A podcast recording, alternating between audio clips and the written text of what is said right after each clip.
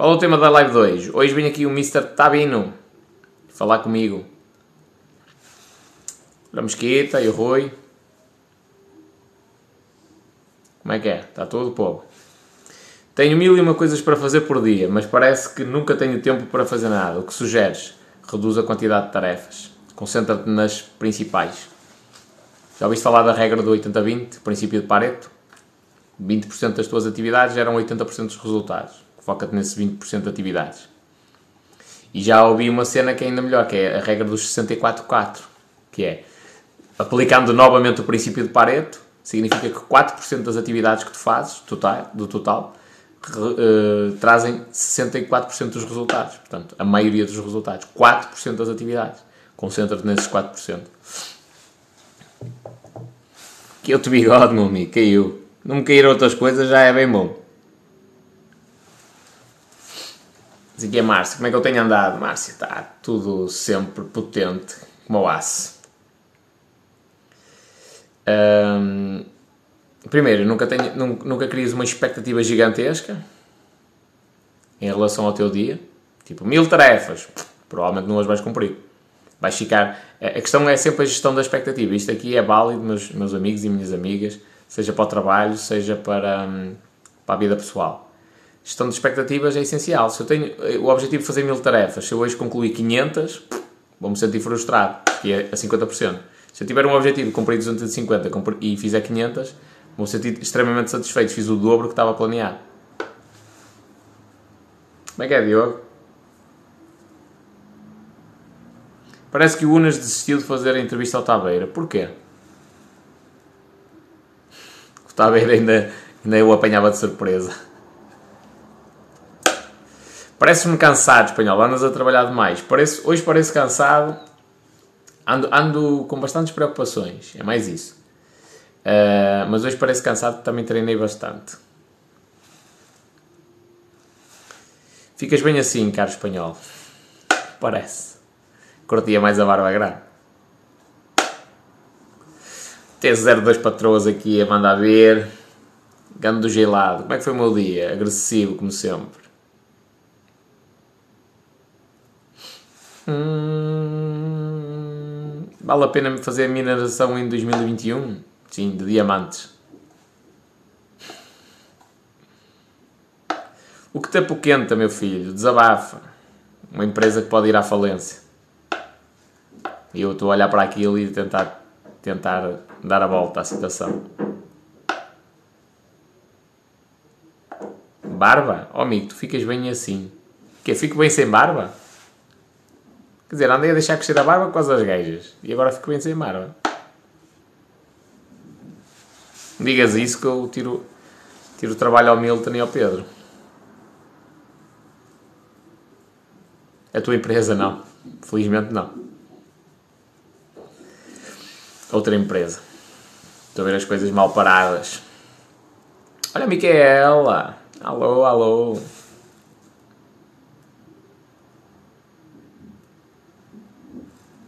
Unas desistiu de fazer a, a, a live com o Tabeira por causa do weight. Santa paciência. Mas podias dar o weight que vós quisesses. Alguém aceitou a minha dica. Sabes que não foi propriamente por dica tua. Desculpa lá a desilusão. Se calhar, se calhar ficou a ruminar.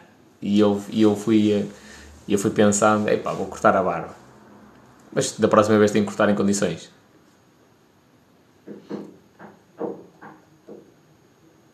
Com barba parece que tens 40 anos. Não é fixe, dá ali uma imagem de credibilidade. Parece muito mais velho.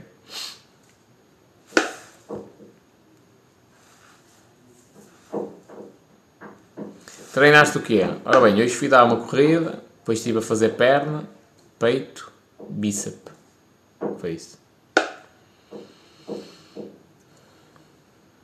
Quer dizer, foi assim um trabalho mais geral para tentar andar parado.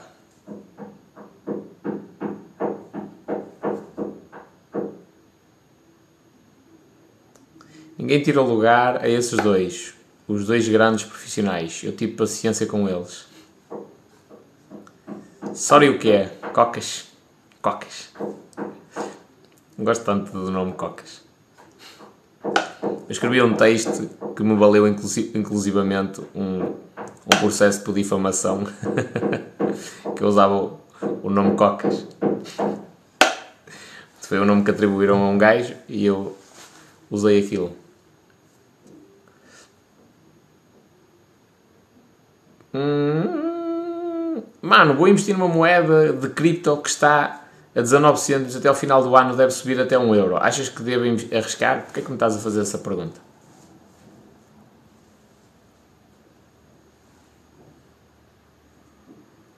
Os meus vizinhos parecem focas engasgadas a rirem-se.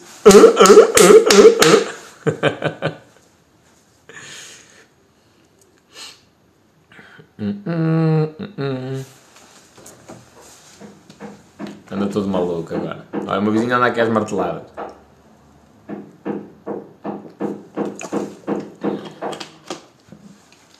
É assim mesmo, é martelar para cima. Bem, bem, bem, bem, bem.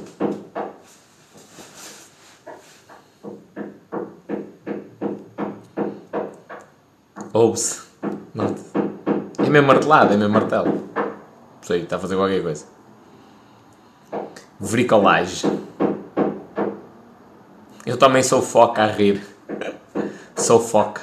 Tipo, sou foca. Sou foca. Chama-lhe marteladas. Opá, deve ser. Digo eu.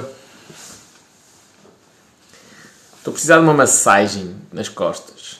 Estou muito tenso. Martelar é o que é preciso, salvo seja. Olha, hoje até podemos falar disso. Do vinho martelado.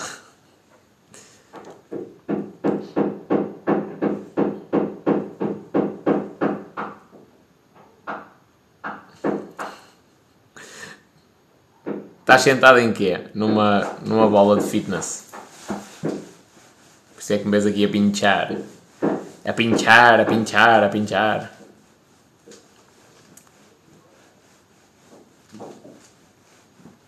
Ontem foi uma live potente. Não estava nada planeado e até foi uma live potente. Eu curti. E agora, apetece-me dormir. Estou mesmo cansado. Hoje dei mesmo castigo ao corpo.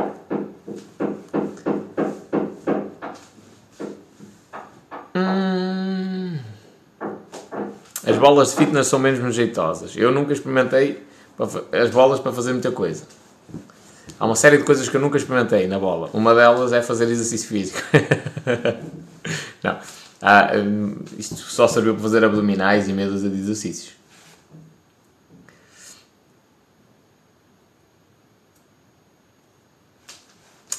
Pessoal, sempre que há uma pergunta de o que achas de. Eh, normalmente bem merda. Desculpa lá a sinceridade. O que achas de criptomoedas? Deve ser uma compra e venda constante ou um investimento de longo prazo? Pensa assim: qual é que é a utilidade de uma moeda? É servir como moeda de troca. É essa a utilidade de uma moeda, certo? Então, qual é que é a utilidade das. Foda-se, está bem, não é a mesma utilidade de uma, de uma criptomoeda. É que é? Não é isso, mano. O que é que se passa aí? Fiquei mais novo. Fiquei mais novo. Então, Convidaram-me para uma live com um espanhol e parece-me um puto. Então, como é que é? Não estou a perceber. É verdade. Veio aqui um moço muito mais novo, 18 aninhos. O meu vizinho está aqui a martelar tudo. Olha, estás a ver? Vai deitar o prédio abaixo. Como é que é, companheiro?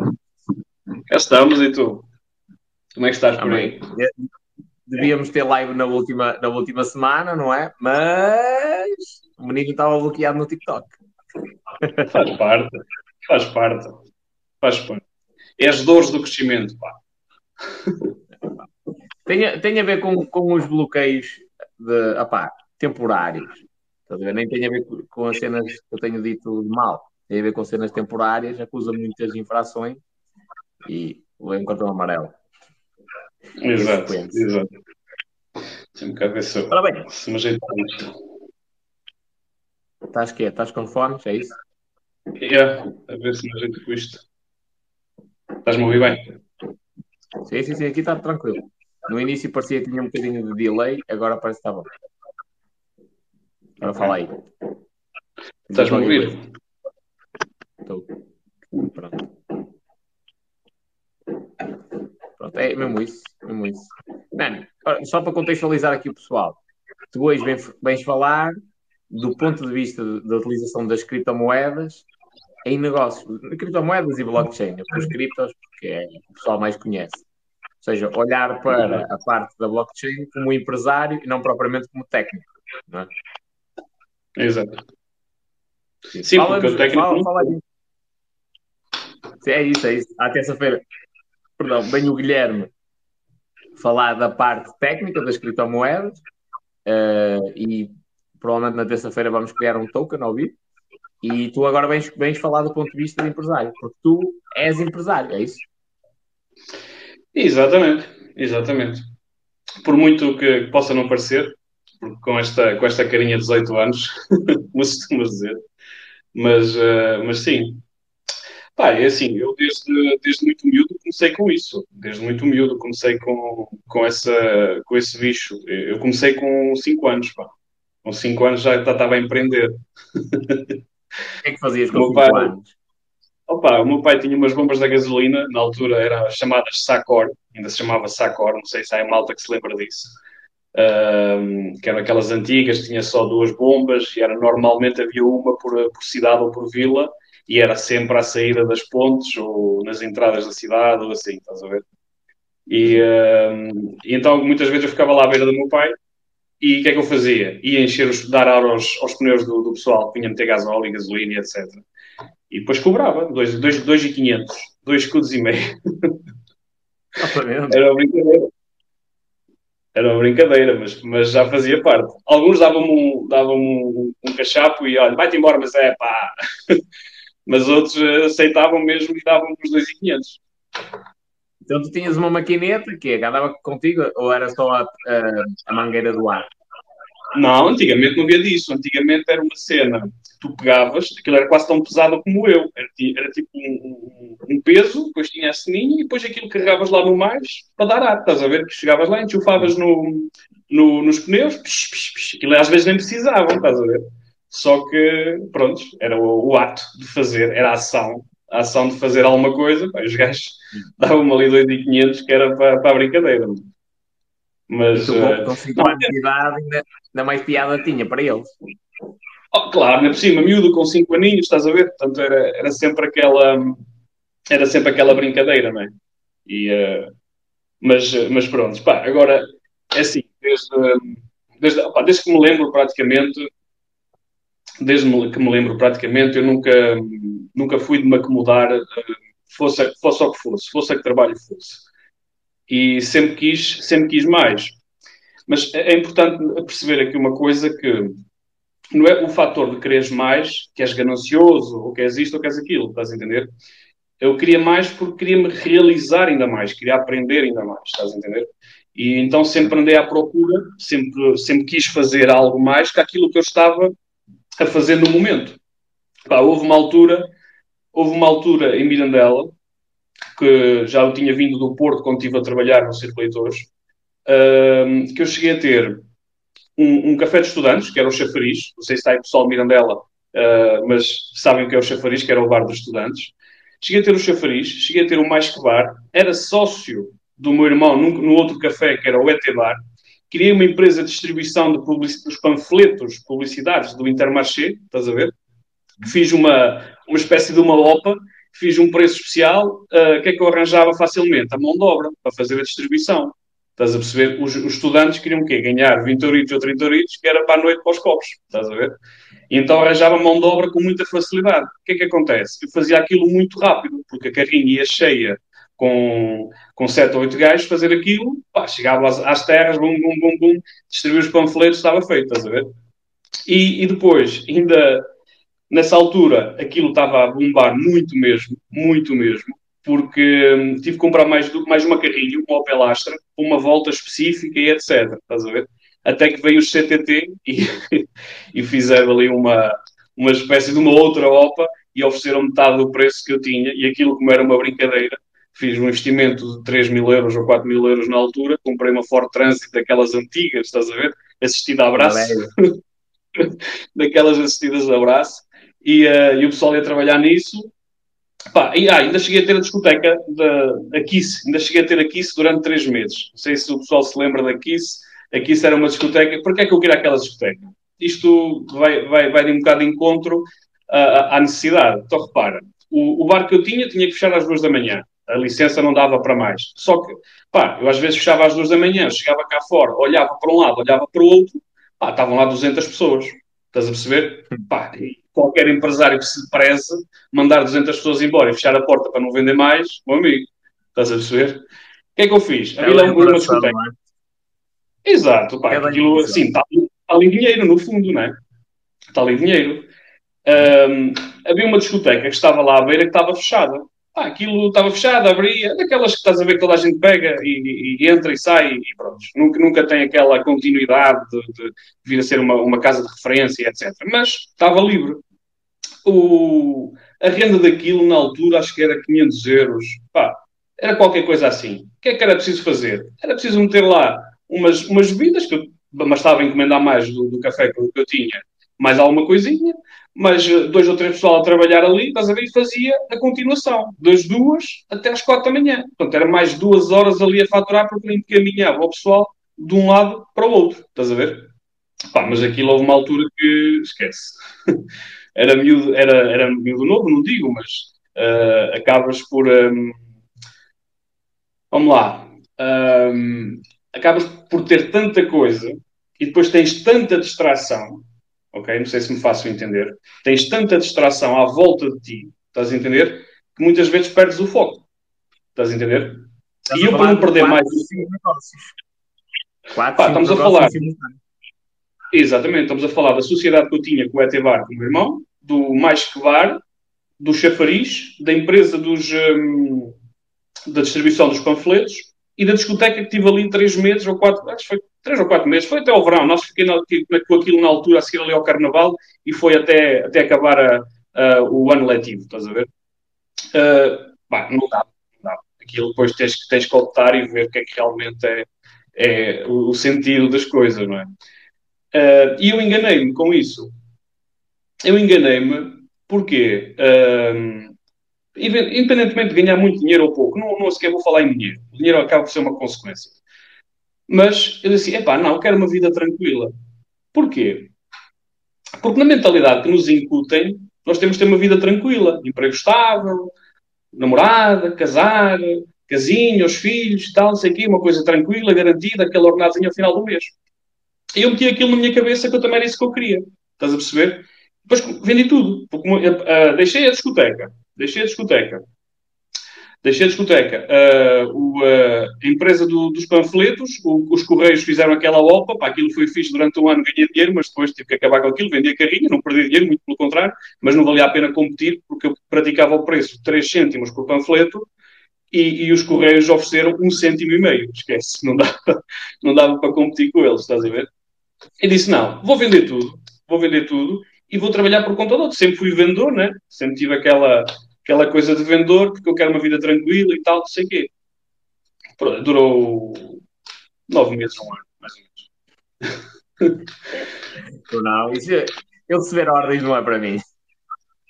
É mais ou menos isso. Nem é pelas ordens, sabes o que é? É que quando tu tens esta mentalidade, tu tens uma mentalidade de crescimento tens uma mentalidade de empreender, de fazer mais, de buscar mais. Uh, tu, por exemplo, quando, quando cheguei à empresa em questão, a empresa em questão trabalhava com três Intermarchés a nível nacional e um Leclerc. Estás a perceber?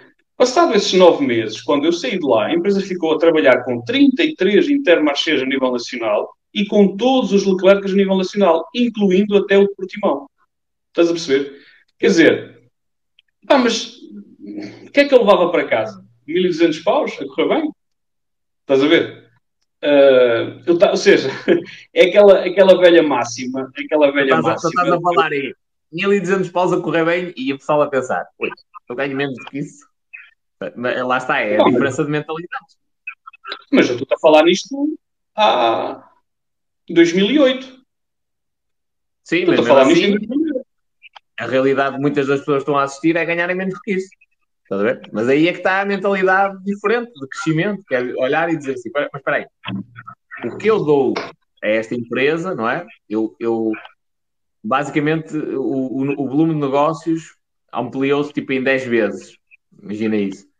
E eu estou aqui a ganhar 1.200 euros por mês, tipo, é pouco. Eu, eu, com a minha competência, pego, abro outro negócio paralelo e eventualmente consigo ganhar mais. Não é? Um bocadinho isso. Exatamente, exatamente. Porque que é que tu, tu quando estás no emprego, que é que tu estás a, receber? Estás a receber um pagamento pelo teu tempo. Tu estás a vender. Tu estás a vender um bocado de tempo do, do, do teu dia. Estás a perceber? Não estás a fazer mais nada do que isso. Estás apenas a vender um bocado de tempo. Estás a perceber? E alguém te paga por isso. Se eu tenho alguma coisa contra, nada. Zero. Zero. Precisamos todos. Precisamos todos. Agora, uh, eu naquele momento sentia que estava, em vez de estar a evoluir, em vez de estar a evoluir, estava a regredir. Porque uh, aquele, aquele bichinho de, de, tu fazeres alguma coisa pela empresa, como foi o caso, do tipo levantar, fazer mais, ter mais clientes e etc., passou. Não é?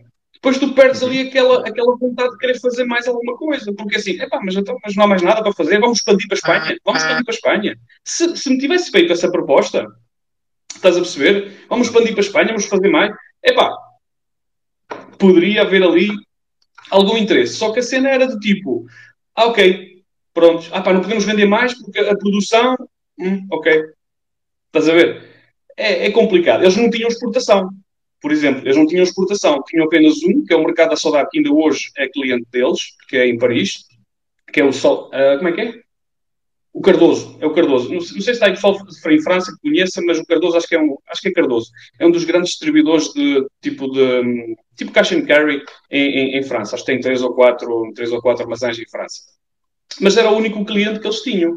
Olha, clientes na Inglaterra, na Promo, na Promo Center, arranjando clientes no Luxemburgo, uh, em Luxemburgo, não, Luxemburgo é que era o Promo Center, e Inglaterra era outro cliente. Uh, arranjando na Bélgica, em França também mais outro, que era o, o senhor da, da Agribéria, que é o Paulo, Paulo qualquer coisa, que é o dono da Quinta da Pacheca. Pá, uma série, uma série de clientes. Mas chegas ali, então o que é que vais fazer? Estás a ver? Não vou fazer mais nada. O máximo, não quer, não quer passar, porque isso depois depende também do empresário, arriscar ou não para dar o salto a seguir, não é? Pois, aí é que está, aí é que está. Muitas vezes é, é aquele, aquele. Oi. Desculpa, entrou-me aqui uma chamada. António, não sei se estás aí. Já estamos, já estamos. Já não te estou a ouvir bem. Posso desligar? Olha, vou desligar e vou voltar a ligar. Está bem, está bem, bem. Põe em modo avião. Põe em modo avião. Esquece. Vou desligar e vou voltar a ligar, está bem? Desculpa é lá. Está bem marketing digital para toda a gente. O momento de produzir conteúdo é modo avião. Estou a dizer isso, mas eu não tenho eh, em modo avião. Mas, primeiro, pouquíssimas pessoas têm o meu número. Segundo, o telemóvel que recebe chamadas é o que está a fazer a difusão para o Insta. Portanto, é o secundário. Uh, pronto. Espanhol, foi uma aposta. Não, foi, fui eu que disse assim. Ui, da última vez eu fiquei. Eu, o pessoal deu-me hate porque eu cortei a barba. Eu eh, hoje vou fazer ainda pior. Só para me condenarem. Alô? Sim. Desculpa lá. Agora estou aí com, com um rachinol desse lado a cantar. Estás-me a ouvir? Já, Estou. desculpa lá. Temos aqui uma chamada do, do Nelson que ele está a chegar. Que é para amanhã. Bom, e, e, e... até me perdi no que estava a dizer. um... Estamos a falar da expansão da empresa. E eu estava-te a dizer que isso também tem muito a ver com, já agora, para, para o resto do pessoal que nos está a assistir, que é cada degrau de uma empresa, subir para o degrau a seguir tem um nível de risco. É? E depois há determinados empresários que chegam a um patamar e dizem assim: opá, eu prefiro ficar por aqui, estou confortável, já comprei o meu BM, a minha casinha e tal, ganho bem, não quero passar daqui, porque agora tem mais risco e eu não quero esse, esse risco. Mas, mas esses, esses, empresários têm valor, todo o valor, como qualquer outro, mas são empresários que só trabalham para o lucro. Ok? Sim. Não, não, não trabalham para outra coisa.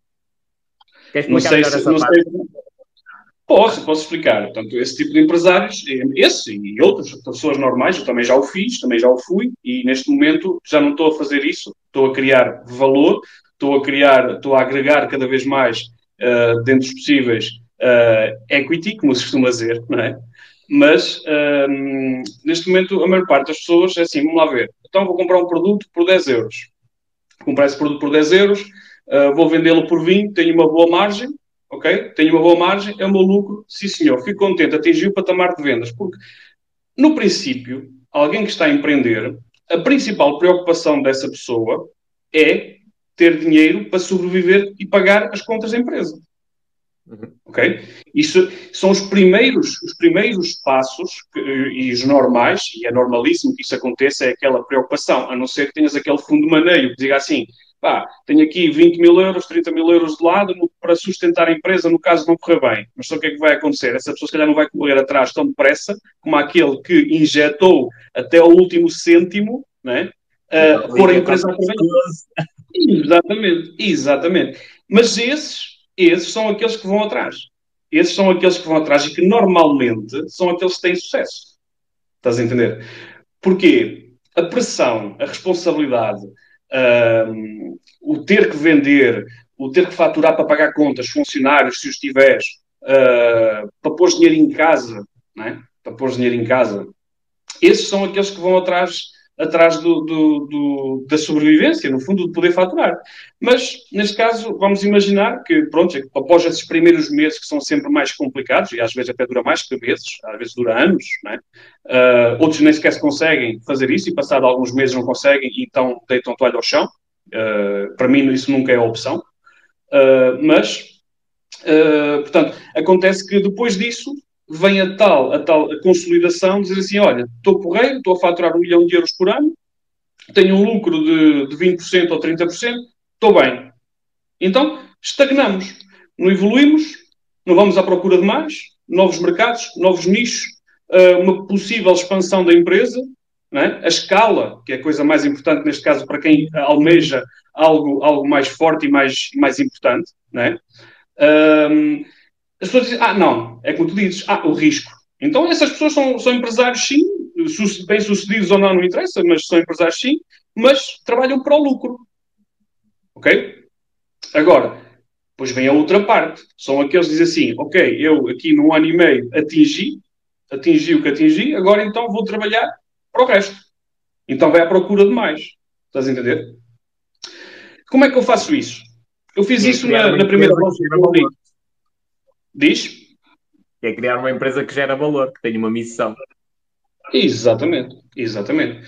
Para esse tipo de escala, de escala o, o, mais importante é a base, a, a, a, primeiro, a primeira fonte de, de, de, de empreendimento que seja sustentável, que seja forte, isso é muito importante.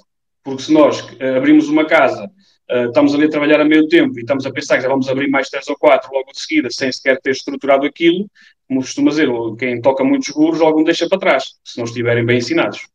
Estás a perceber? Essa, essa é a grande diferença. É assim, tudo bom? Uh, essa é a grande diferença. Agora, uma vez que tu tenhas isso bem implementado, nada te impede de, de poderes passar para o próximo patamar. E o próximo patamar é mesmo esse. Estás a perceber? Eu, num ano, mano, num ano consegui fazer o que eu nunca sonhei. Muito depois de, Isso aconteceu de ter vindo com Diz? Isso aconteceu nos teus negócios. Tu tinhas cinco negócios ao mesmo tempo. Isto é uma cena tipo maluco, mano. cinco negócios ao mesmo tempo. Mas tu só avançaste para cada um dos negócios. Por exemplo, tinhas o café, estruturaste as coisas de maneira a que tu não precisasse estar sempre no café, avançaste depois para outro negócio. E assim sucessivamente, não é? Ou seja, não, não só, só te metias noutro negócio quando tu vias que o anterior já estava mais ou menos em, entre aspas, piloto automático, não é? Que já só requeria tipo, gestão. Ou também, vamos lá ver, às vezes também não é só isso, mas às vezes não é só isso. Nós não temos que estar com os dois pés assentes na terra para poder avançar. Uh, uma das coisas mais importantes que nós temos que ter é a visão. E se nós tivermos visão, neste caso para o negócio, tu acabas por ter essa oportunidade, mesmo que não esteja bem fomentado, mesmo que não esteja bem segmentado aquilo que tu tens, se tiveres a visão necessária, consegues ir ao outro nível, porque a visão é mais importante que, que o poder. Estás a perceber? Portanto, e isso foi uma das coisas que eu tive, foi a visão de, numa oportunidade, numa janela de oportunidade, quando tinha o café, apareceu uma situação do Intermarché, de criar uma equipa para poder fazer a distribuição, foi a oportunidade. Estás a perceber? Agora, uhum. eu, por exemplo, quando avancei para os cafés, quando comprei o primeiro café com o meu irmão, tinha uma, uma, uma estabilidade relativamente boa. Estás a perceber? Quando avancei para o outro, foi exatamente a mesma coisa. E quando comprei o chafariz, foi exatamente a mesma coisa. Percebes? O chafariz foi um dos melhores negócios. Não, foi, não, o melhor negócio foi na Bélgica que eu fiz. Mas o chafariz comprei por 15, vendi por 25 e fiz dinheiro lá. E fiz os outros negócios todos através do chafariz. Estás a perceber? Ou seja, foram eles que me pagaram tudo. Agora, aí. esse dinheiro eu no negócio. Exatamente, mas aí eu aprendi a hoje não fazer o mesmo erro. Porquê? O erro que eu tive aí foi quando, quando uh, entreguei a, a, discoteca e quando entreguei uh, quando deixei de, uh, fechei a empresa da distribuição dos panfletos, não, mas agora eu quero uma vida, não sei o quê. Eu fui atrás do quê? Do que eu achava que era uma estabilidade. Tranquilo, ter, ter ali uma ao final do mês e etc. Mas, no fundo, a estabilidade que eu tinha, se calhar, não, nunca, nunca iria ter no, no, no, emprego onde eu fui, porque estava limitado. As, as horas que eu vendia, as horas que eu vendia do meu trabalho, estava limitado àquilo. Podia ganhar um bocadinho mais no final do mês, porque trabalhei mais, tive mais umas comissõezinhas, mas os, os, meus dias têm exatamente os mesmos 24 horas que as tuas ou que as do meu patrão. Estás a perceber? É, essa é a grande diferença. E eu cometi esse erro de ir atrás disso, então decidi não cometer mais esse erro. Quando estive na Bélgica, quando abri a primeira loja, quando abri a primeira loja, consegui que ela fosse pá, uma, uma cena top. Pá, muito, muito, sinceramente, não estava à espera. Não estava à espera que tivesse aquela aceitação, uh, que, que, conseguisse, que conseguisse que aquilo vingasse tão rápido. Ainda por cima, logo no meio português, estás a ver? O meio português lá fora é um, é um meio complicado. Uh, mas pense, nunca pensei nisso. Pá, a sorte foi que estava a ver duas escolas, estava a saída da entrada do metro, pronto. Então aquilo bombou à séria. E passado nove meses abri a segunda. Estás a entender? Abri a segunda passado nove meses. E foi onde eu fiz realmente um bom negócio. Gastei 15 mil. Não, sim, gastei 15 mil. Foi 15 ou 25? Epá, agora não, foi, acho que foi 15. Acho que foi 15. Um, gastei 15 mil euros naquela loja, vendi por 60. Passado um mês, depois da abertura, tinha 5 mil euros na mão como sinal. Estás a perceber? O que é que eu gerei? Aí gerei valor. Ou seja, o, o, potencial que a loja tinha, porque estava bonita, estava bem decorada uh, e etc. Porque assim, eu a primeira loja fiz a contestões e a pintar lá as cenas, eu à noite não tínhamos, não tínhamos luz, estás a ver? Que eu não tinha dinheiro para a luz, estás a ver? Aquilo na, na altura, a luz, para ligar a luz, pá, os gajos pediam 200 e tal euros, estás a ver? Uh, pá, eu não os tinha. Então aquilo era com a luz do telemóvel, andámos ali a pintar, estás a ver? Tínhamos uma rapariga, que era a Tânia, uh, uma, uma, rapariga muito fixe, que me, chegou, me chegava a me emprestar o carro para ir às compras, uh, que lá às vezes levar-nos a janta, estás a ver? Estava lá e outro amigo meu a pintar aquilo tudo, a pôr aquilo a jeito, mas não tinha. Mas eu costumo dizer que essa loja ficou bonita, sim senhor, pá, realmente fizemos uma cena fixe, mas construía com tostões. Estás a perceber?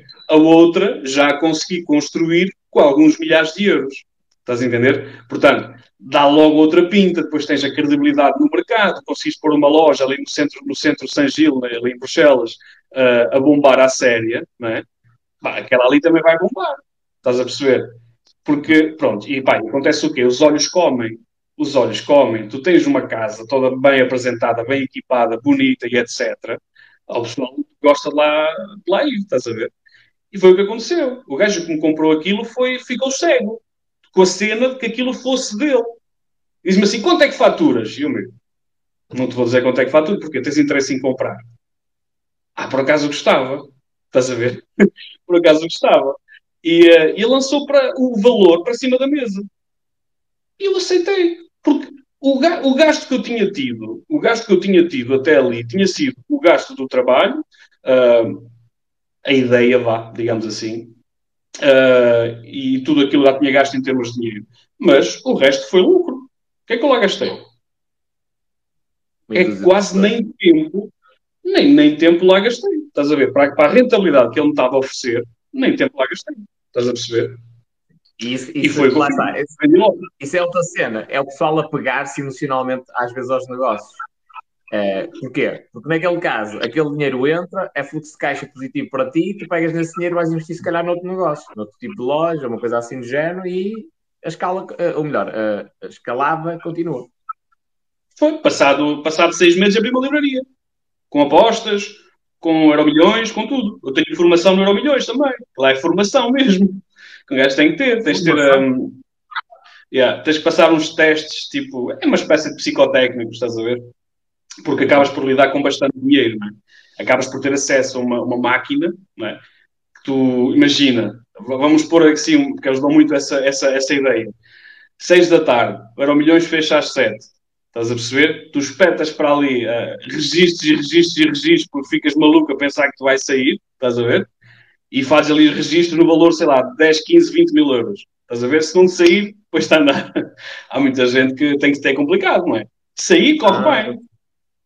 Estás a ver? Se sair, corre bem, porque esse valor tu só tens que pagar passado semana e meia. Estás a perceber? Aquilo fica ali cativo. Eles basicamente ensinam-te a matemática do jogo. Quer dizer, amigo, tu gastas 20 mil euros, mas a porcentagem de a probabilidade de tu ganhares é reduzidíssima. Que Muito. é para tu perderes essa ideia. Exatamente, exatamente. Mas, é pena eh, não mas... dar essa, essa, formação à população em geral. Não, não dá, não dá. É que as raspadinhas, as raspadinhas é 45%. As rasp... O valor de um pacote. É não, o valor de um pacote, vamos lá ver, há os lotes e depois há os pacotes de 50 normalmente. Estás a perceber? Então, nesse pacote tens ou 40%, 40 de lucro, de lucro não, de dinheiro sobre o total que vale esse pacote.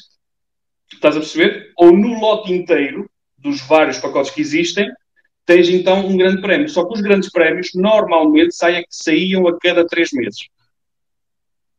Uhum. Ok? Em, cada raspadinha, os grandes prémios só vinham para a rua, ninguém sabia quais eram, mas só vinham para a rua a cada três meses, mais ou menos. Portanto, aquilo era 40% do dinheiro, era 60% do lucro em, em cada pacote. Agora faz contas. 60% lucro, mas era para ti ou para a Santa Casa da Misericórdia? Era bom, era bom que fosse para mim, era. Para a Santa Casa. Exatamente, exatamente. Eu, eu tenho Exatamente. ideia que o jogo é mais ou menos assim. É mais tipo, é, é há, há, o, grande parte do dinheiro não sai. Sai ali uma pequena parte, só que é muita gente a jogar e, e compensa. Exato. Basicamente. É muito complicado, é muito complicado. Ah, e depois, passado, passado esse tempo, abri essa e depois a pastelaria que eu tinha, pastelaria, mercearia, uh, estava a ficar muito pequena. Pá, muito pequena, só, só para teres uma noção. Aquilo, nós de manhã, das, das sete e meia, acho que era sete e meia que a gente abria, das sete e meia da manhã às nove e meia da manhã, era quase um quilo de café que há à vida. Estás a ver? Fora. Tostas mistas, torradas, bolos. Eu vendia 150 pastéis de nata por dia, mano. Fogo. Numa lojinha. Era na Bélgica. No estrangeiro. Não tem nada a ver. Estás a perceber? Pronto. O que é que eu quero dizer com isto? O que eu quero dizer com isto é que essa primeira loja abriu uma segunda ok? Essa segunda que abri, consegui rentabilizá-la ao máximo, ao máximo, acho eu. Uh, pronto, neste caso, com o investimento que tive, consegui realmente valorizar bastante. Depois disso, consegui abrir a livraria e depois disso, ainda consegui abrir a mercearia e pastelaria, porque transformei a primeira loja em pastelaria só, especializada, estás a ver? E abri a mercearia tipo do outro lado da rua. Eu, no espaço de 100 metros, numa rua de 100 metros, tinha três lojas.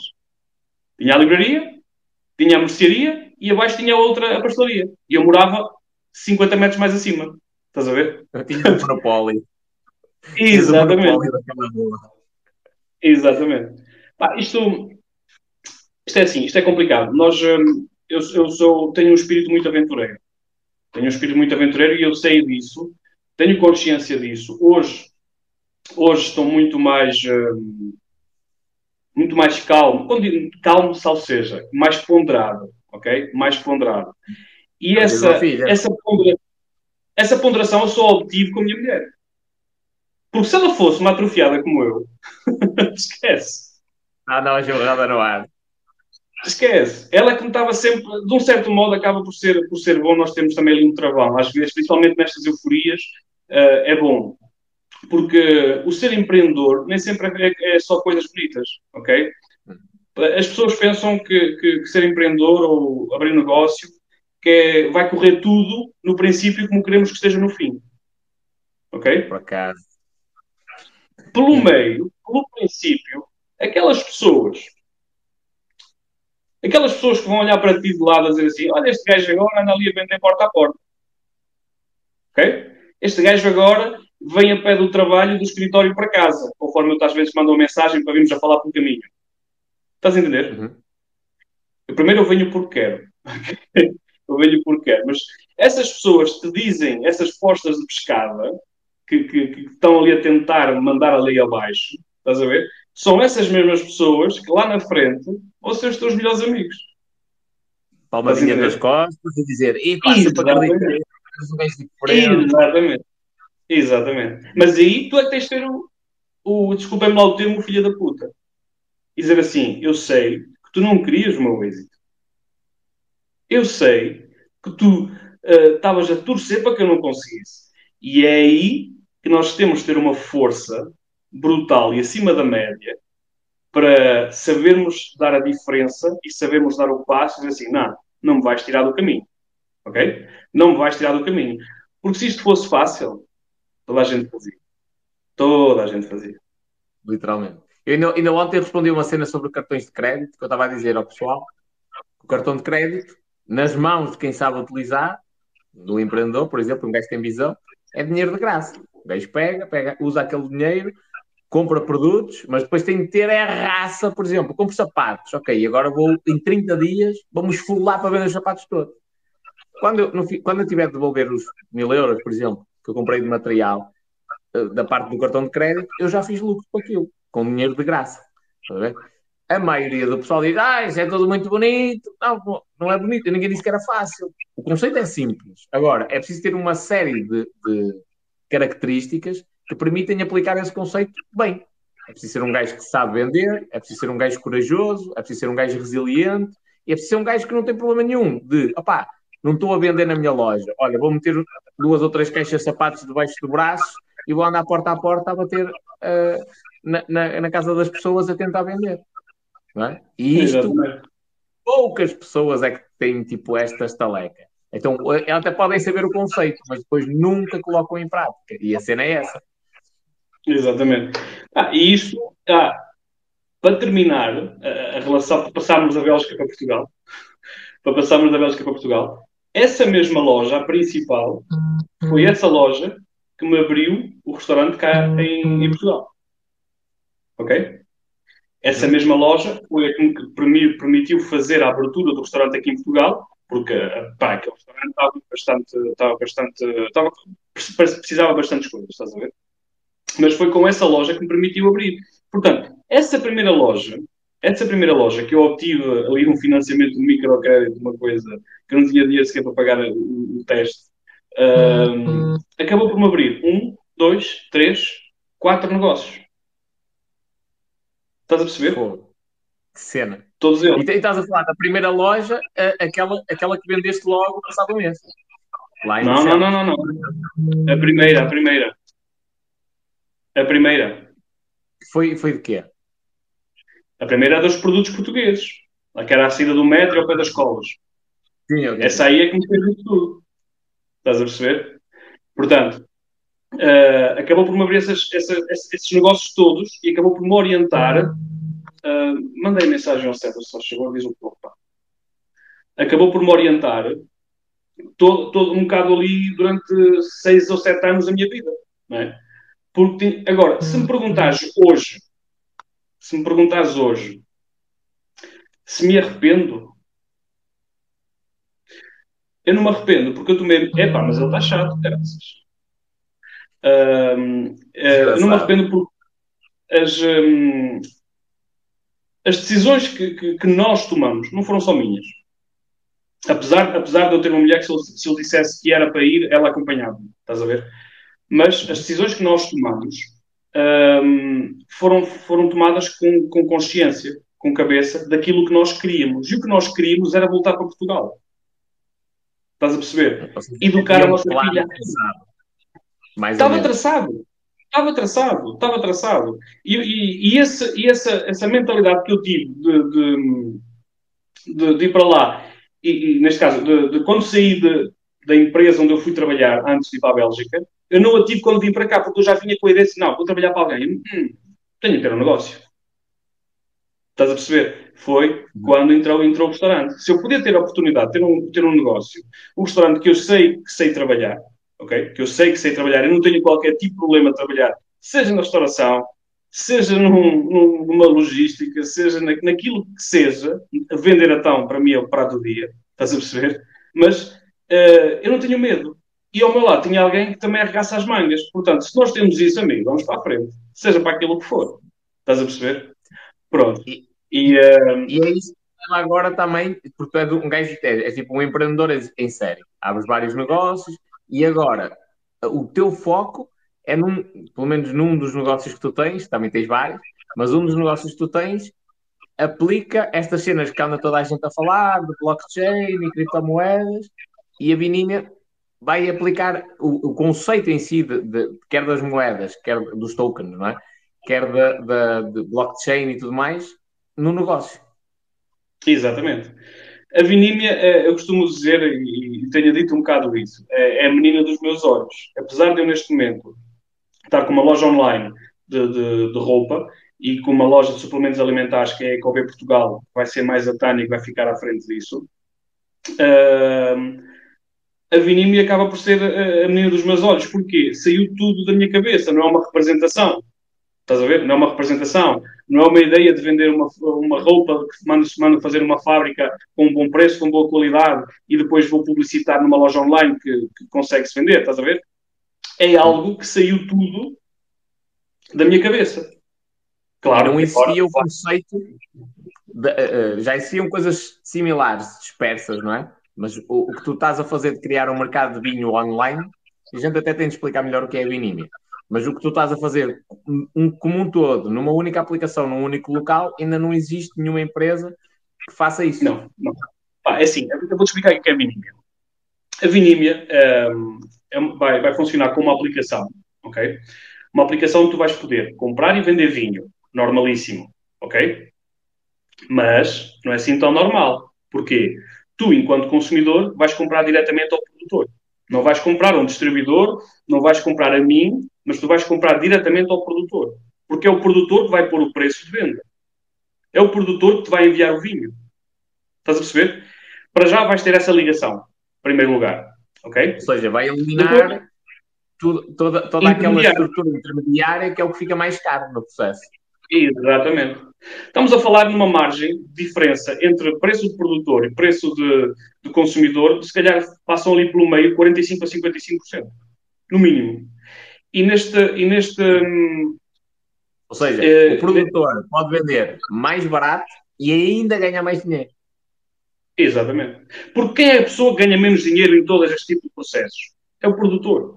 O produtor de vinho, o agricultor, o, o do leite, uh, do azeite. São essas pessoas que ganham menos dinheiro. E são as que deviam ganhar mais. Porque são elas que têm o risco, são elas que produzem, são elas que têm que trabalhar durante um ano inteiro para poder produzir isso. Estás a perceber? E são aquelas que ganham menos.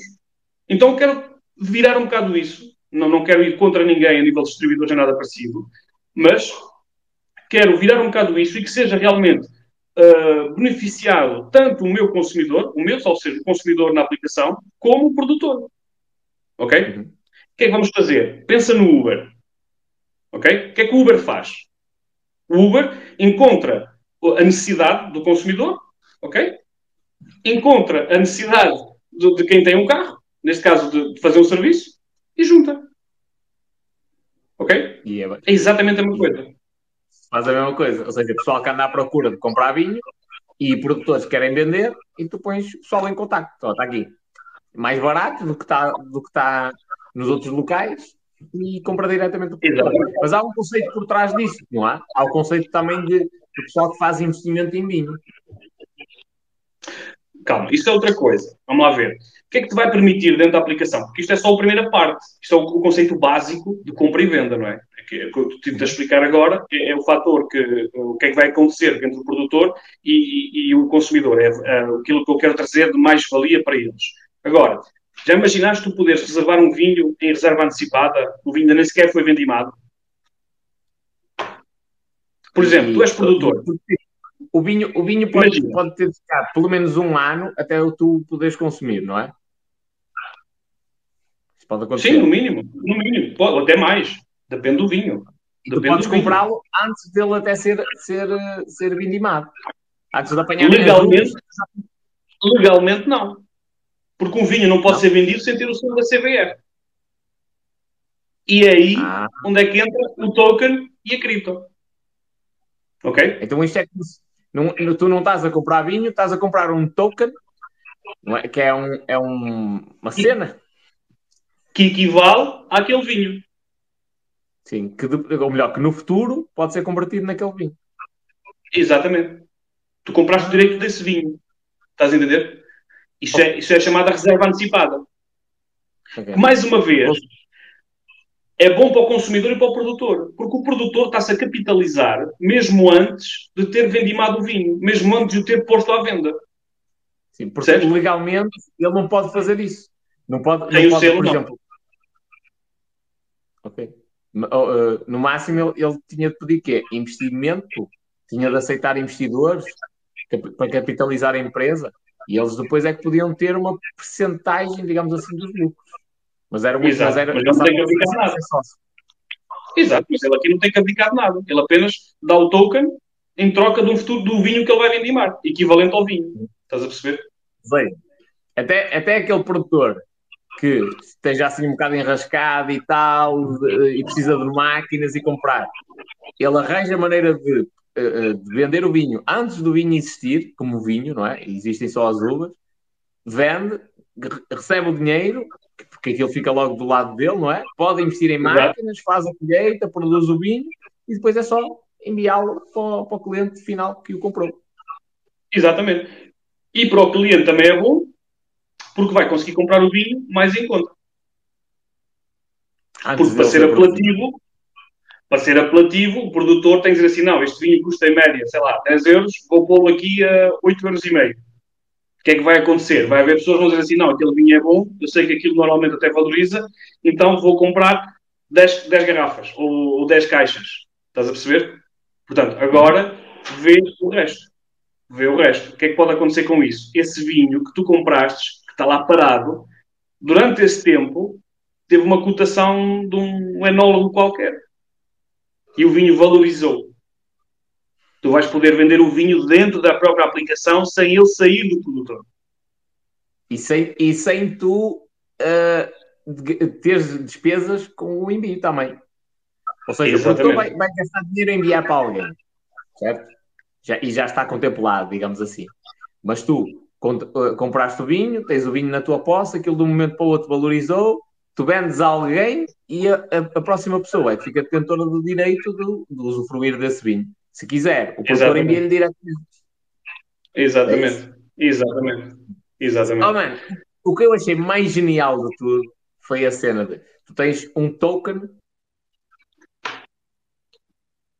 Parou, parou, parou, parou, parou. Já está? Já voltei. voltei? Já voltei. É, Pronto, tu tens um token, uma criptomoeda da Vinímia própria. Que é Vinicoin. Vinitoken. Vinitoken. É... Vinitoken. Pronto, que ela é utilizada para comprar e vender vinho dentro da aplicação da Vinímia. Exatamente, mas, por exemplo, hum. neste momento nós estamos a utilizar já o token, já com o contrato, na pré-venda. Pré-venda porquê? A pré-venda não é só pré-venda a dizer, olha, vou vender e a moeda vai valer 10 euros. Esquece, não faço isso. Ok? Não faço isso. O que é que eu abri? Abri a possibilidade... Tu não, vai, tu não vais vender a moeda. Espera, não, não nesta, nesta fase não. Nesta fase, não. Okay. Nesta fase, a venda da moeda vai estar equivalente a tu escolheres teres a moeda quando ela for lançada na exchange ou teres o equivalente a uma percentagem da empresa. Porque eu tenho 35% de capital aberto. Ok? Ou seja, estás a, estás a captar agora, estás a aceitar investidores para a Binímia e eles Exatamente. compram no token da Binímia, a moeda, digamos assim, da Binímia, e depois podem utilizá-la de duas formas ou usam isso para comprar vinho na aplicação, ou eventualmente podem aceitar, ou melhor, podem preferir ficar com uma percentagem da empresa. Exatamente. É ou seja, digamos assim.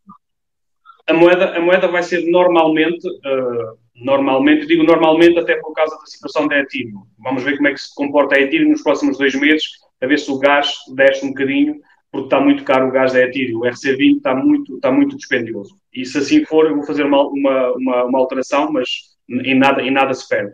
Mas o que é que acontece? Tu vais receber, tu vais receber a informação um mês antes, neste caso, do, do lançamento da aplicação, dizer assim, olha, nós vamos listar, vamos listar a, a, a, moeda na Uniswap, isto se for à frente com o RC20, a partir do princípio que os, os custos do gás diminuam, vamos listar na Uniswap, ok? Agora chegou a altura de você decidir o investimento que você fez, imagina, investiste mil euros, dá-te mil tokens, ok?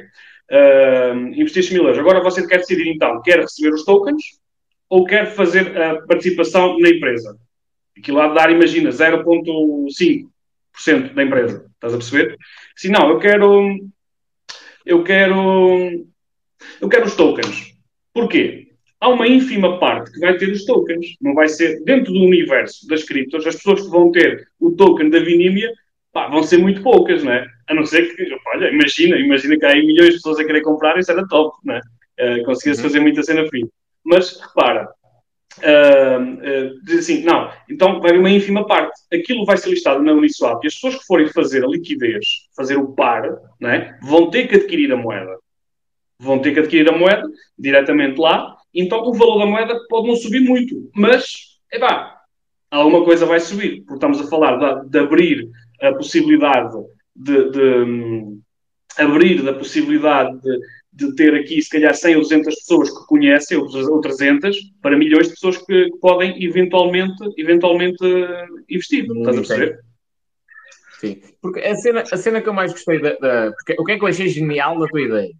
É que tu tens o token da Binímia, não é? Tens uma moeda própria, uma criptomoeda própria.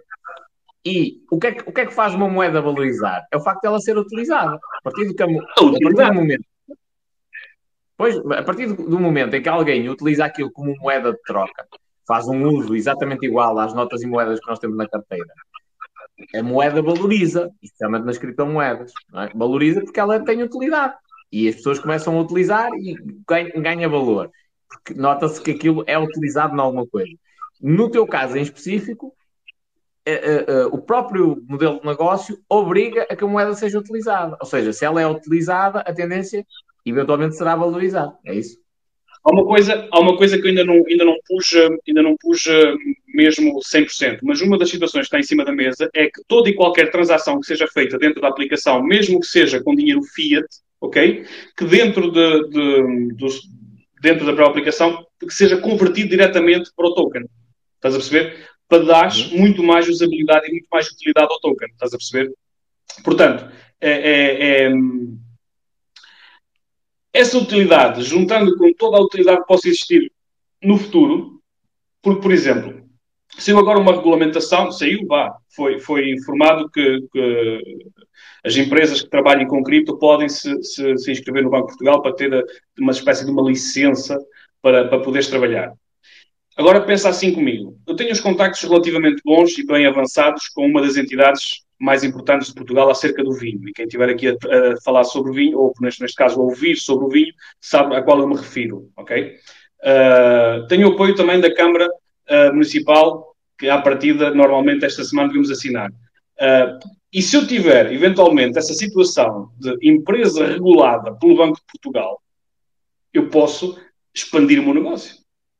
Imagina tu que todos os impostos das, das cooperativas, de, de, de, do direito disto, do direito daquilo, que possa eventualmente vir a ser pago aí.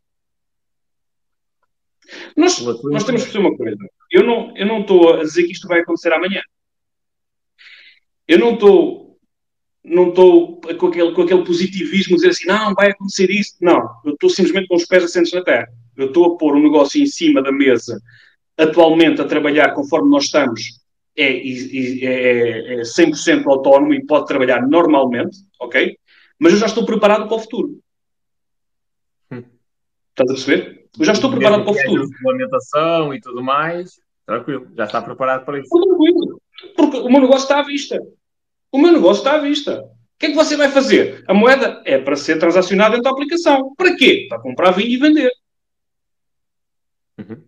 Aliás, tu, porque tu não, não, não te centras só no mercado português. Português e espanhol. Português e espanhol ao mesmo tempo. E já Ao estamos a tempo. falar de uma escala que já não são 10 milhões, são quantos? Não, a falar de 72 milhões de pessoas, se não me engano. 72 milhões de pessoas? É só ver quantos tem Espanha. mais Espanha do que Portugal. Não. Uh, é uma das cenas que eu quero fazer é que dentro da própria aplicação vai haver uma, uma cena de subscrição, ok? Porque na aplicação tu vais ter enólogos 24 horas sobre 7 que te vão aconselhar através de, de chat, ok? Via chat direct. Um, Oi, e dentro... Pá, é simples. Imagina tu, a tua futura namorada. que sei que ainda não tens, pelo menos ainda não assumiste. Mas imagina a tua futura namorada, diz assim, manda, dás um telefonema, olha, desculpa lá, mas se fores às compras, traz um vinho, temos lá logo à noite o jantar aí com, com, com os meus haters. Imagina. imagina. E ela chega lá à frente do supermercado assim, não percebo nada de vinho. O que é que eu vou levar? Estás a perceber? A aplicação, a aplicação uh, vai-te permitir teres ajuda. Tu vais consultar diretamente no chat direct o, o, um enólogo que vai estar disponível. Não é um que está sempre disponível, são vários que vão receber a notificação e um deles vai responder. E porquê é que eles vão responder? Porque eles vão receber créditos por responderem, que são convertidos em dinheiro ao final do mês. Ou seja, que é para dar um incentivo. Entre aspas, a trabalhar de graça. Eles têm a aplicação no telemóvel. De, de Exatamente. Graça, dizendo, eles estão disponíveis, a qualquer momento cai uma, cai uma, uma notificação e eles respondem, não é? E cada um que responde ganha, ganha lá está, tokens que lhes permitem comprar vinho. Exatamente, exatamente. Percebes? Portanto, e a tua, a tua hipotética namorada, uh, assim, epá, não sei que vinho é que é levar, então vai. Metas em problemas, está bem. metas em problemas. E então ela vai ter a ajuda do enólogo, porque assim, existem algumas aplicações, não vou nomear aqui qual delas é, até bastante conhecida, toda a gente deve conhecer, até o nome é relativamente parecido.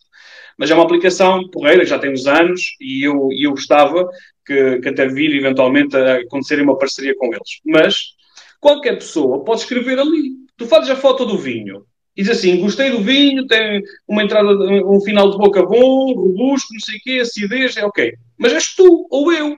Não somos profissionais. Então temos que reconhecer quem é profissional. Não é? Então, nós aqui vamos dar a oportunidade aos, aos verdadeiros profissionais do ramo de darem uma real opinião sobre um vinho em questão.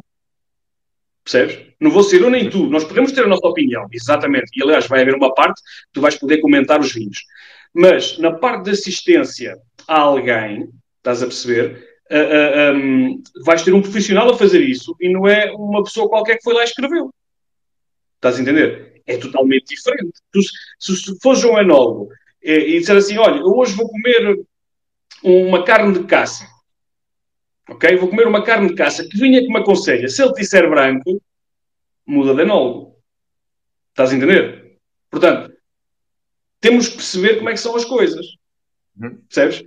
E, o conselho de um profissional acaba por ser muito importante. E é isso que eu quero trazer também para a Vinímia. Ah, e voltando, voltando à parte da subscrição, vai haver a parte da subscrição uh, premium. Eu não gosto de chamar VIP, mas premium, digamos assim. Estás a perceber? Uh, essa, essa pessoa vai ter acesso ao enólogo 24 horas sobre 7, todas as vezes que entender, enquanto o subscritor normal vai ter limitado, ok? Uh, vai ter acesso a leilões privados, porque vai haver leilões dentro da própria aplicação ok? Não só de vinho, como eventualmente de NFTs, ok? Portanto, isso já, já, é, já é, mais areia. Uh, é simples. É, é uma cena ainda, ainda mais avançada. É, é, é, é, e não é. Vamos lá ver. É simples. Uh, isso podemos chegar mais à frente. Se houver muitas dúvidas sobre isso, eu já, eu já explico sobre isso. Uh, mas vais, vais ter leilões, vendas privadas e etc. E neste caso, sendo com a subscrição, tens acesso a isso tudo. E ainda por cima, recebes uma garrafa de vinho todos os meses surpresa em casa. Estás a perceber? A subscrição tem um valor, não é nada de 50 euros, nada parecido, mas tem um valor e dentro desse valor, para além de teres acesso a isso tudo, vais receber uma garrafa de vinho também em casa. E é aí onde é que entra Portugal. E é aí onde é que eu quero dar principal ênfase a Portugal. Quero que todos os vinhos das subscrições sejam 100% português, porque eu sou português e gosto muito do nosso vinho, porque temos o melhor vinho do mundo. Estás a perceber? Ou seja, vais, vais inclusivamente incentivar aqui a questão do, do próprio vinho português, digamos assim, para, para o turismo, nem que seja para a Espanha, não é? Exatamente. Faz sentido, faz sentido. Olha, então, então está, aqui, está aqui um hater, o Luís. Eu, eu até lhe perguntei se, aquilo, se o que ele estava a escrever era, era frustração de treinador de bancada, que é o que me parece. Mas ele colocou aqui o nome de uma aplicação que eu acho interessante falar sobre ela, que é, é Vivino. Sim, é o que eu acabei de dizer. O que é que tem a Vivino? O que é que ele não, disse sobre Vivino? Não, ele, ele estava a dizer, é, isso é tudo treta, já é uma aplicação, a Vivino. A Vivino não faz a mesma coisa que tu. Certo? Oi, nem, é que nem 10%, mano. Nem 10%, moço. O rapazito não sabe o que está a dizer. A Vivino permite, para já, nem sequer consegues comprar vinho através da Vivino. Ponto número 1. Um. Ok? Ponto número 2, é uma aplicação que tem o reconhecimento do rótulo, que através do, de, das pessoas comentarem e porem as, as opiniões sobre o rótulo e os preços, vai dar o equivalente. Agora, pega numa garrafa qualquer, de um produto qualquer que ninguém conhece, faz o scan e a ver se te aparece lá a garrafa de vinho. Não dá. Não dá porque não está arrestado, basicamente. Porque nunca ninguém fez lá nada. Estás a perceber? Uhum. A Vivinho é bom. Eu vou dizer, olha, eu vou-te quase confidenciar aqui. A Vivino vai ser a empresa, certeza absoluta, que me vai fazer uma oferta pela minha. E já que a Vivino é tão boa, e é, mas a Vivino vai ser a empresa que me vai comprar a minha, ou que me vai querer comprar a minha. Pois, porque tu também tens interesse, uh, tipo, tu vais apresentar isto na Web Summit, certo? Na Web Summit, de 1 a 4 de novembro. Não, faz sentido. Aliás, estas, o pessoal às vezes não tem esta, esta percepção. Por exemplo, o Facebook, quando surgiu o Instagram, não andou lá, aí estes gajos não valem nada, não. Aliás, o Clubhouse já tem lá o Zuckerberg. O gajo já anda lá dentro a ver e, já, e tentou comprar yeah. o TikTok, não conseguiu. Mas o, o, o WhatsApp, o Instagram, o gajo não facilitou. Tipo, é lá, espera aí, os gajos estão a criar aqui uma cena potente, deixa-me estar de olho, não é? E o gajo não desenvolveu o, o Instagram do zero. Ele começou a ver que aquela cena, tipo, espera aí, se eu adicionasse isto como complemento ao meu negócio, não é? Ora, siga, opa, e comprou. E, portanto, tu não colocas uma... uma uh, lá está, estás a, a, tu mesmo estás a confessar que é divino é uma boa aplicação, é uma empresa sólida e estruturada. Claro, sim. Agora, o teu modelo de negócio é diferente. É, não tem nada a ver. Que no, no futuro pode-se incorporar, eh, juntamente com o Divino, e construir uma empresa ainda maior. Porque repara uma coisa, eu na aplicação, eu vou ter o reconhecimento da garrafa. Isso tem um nome, tem um nome técnico, mas vou ter o reconhecimento da garrafa. E do rótulo e etc. Isso não é nada do outro mundo. Agora, eu tenho dar, dar, dar os meus parabéns a uma empresa dessas. Estamos a falar que tem mais de 100 milhões de downloads. Calma lá. Parvo era eu estúpido dizer que a aplicação não presta. Uhum. Ok? Claro, claro. Não sou maluquinho. Não sou maluquinho. Tenho consciência que é uma aplicação que tem uma mais-valia brutal. Eu tenho a aplicação instalada no meu telemóvel. Tenho a aplicação instalada no meu telemóvel. Agora, agora faço-te a pergunta. Diz-me uma forma, uma forma de monetizar que a Vivino tenha. Porque isto é tudo muito bonito lançar aplicações. Eu posso ah, lançar a aplicação do espanhol. Eu posso lançar a aplicação do espanhol. Eu posso lançar a aplicação de, das garrafas de água. E como é que eu vou monetizar isso? Ok? okay? Ou seja, a Vivino não, não tem um modelo de negócio, ou seja, é, foi criada a aplicação. A aplicação tem uma determinada funcionalidade, identificar as garrafas e tentar dar o preço certo mas não, ainda não tem um modelo de negócio estruturado de forma a conseguir rentabilizar isso. É o que está a dizer aqui o Paulo. É verdade. Olha, exatamente. O Vivino é o Shazam dos vinhos. É exatamente isso. Quem não conhece o Shazam é aquela cena que se mete para tentar descobrir a música. É a música. Exatamente, exatamente. Agora, como é que eles se monetizam? Eles monetizam-se através do advertising. Porque já tem uma dimensão brutal e neste momento, tudo o que lá aparece é publicidade e eles monetizam-se através daí. E depois, sempre que houver alguém que vai comprar vinho, por exemplo, a uma, uma cena que está lá anunciada, mas que vai comprar diretamente àquela, à outra aplicação ou outra loja online, eles se calhar têm ali alguma, alguma forma de monetizar. Para ter, ou então é simplesmente o anúncio para estar lá. Estás a perceber? Ainda não cheguei a esse patamar. Só que a oportunidade que eu vou dar, eu vou dar, salvo seja, a, a, a oportunidade, eu não, eu não, gosto de dizer vou dar uma oportunidade. A, a, a forma de crescimento que eu arranjei para mim e para os produtores, ok? Eu acho que é uma forma de crescimento conjunta, neste momento, é gratuita. Daqui a dois anos, talvez não seja. Ou seja, o produtor agora, para ter os vinhos na aplicação, é de graça. É exatamente. Isso é uma cena top. Tipo, o gajo não tem risco nenhum. Não, o risco não tem. Se ele vender, vendeu. Se não vender, não vendeu. Agora, eu não faço é isso de borla.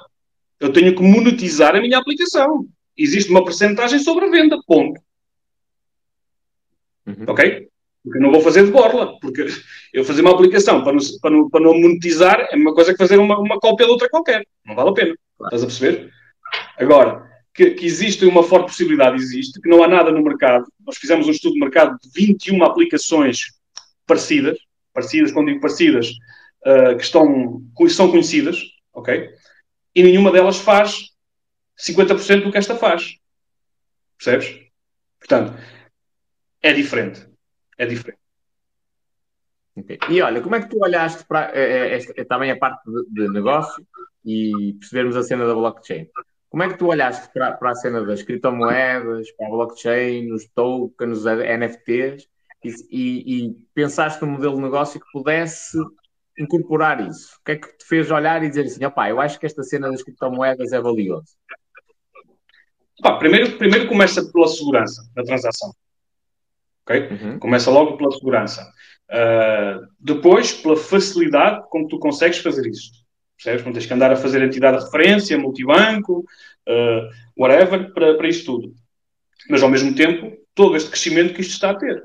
Isto é uma inovação tecnológica, quer queiramos, quer não queiramos.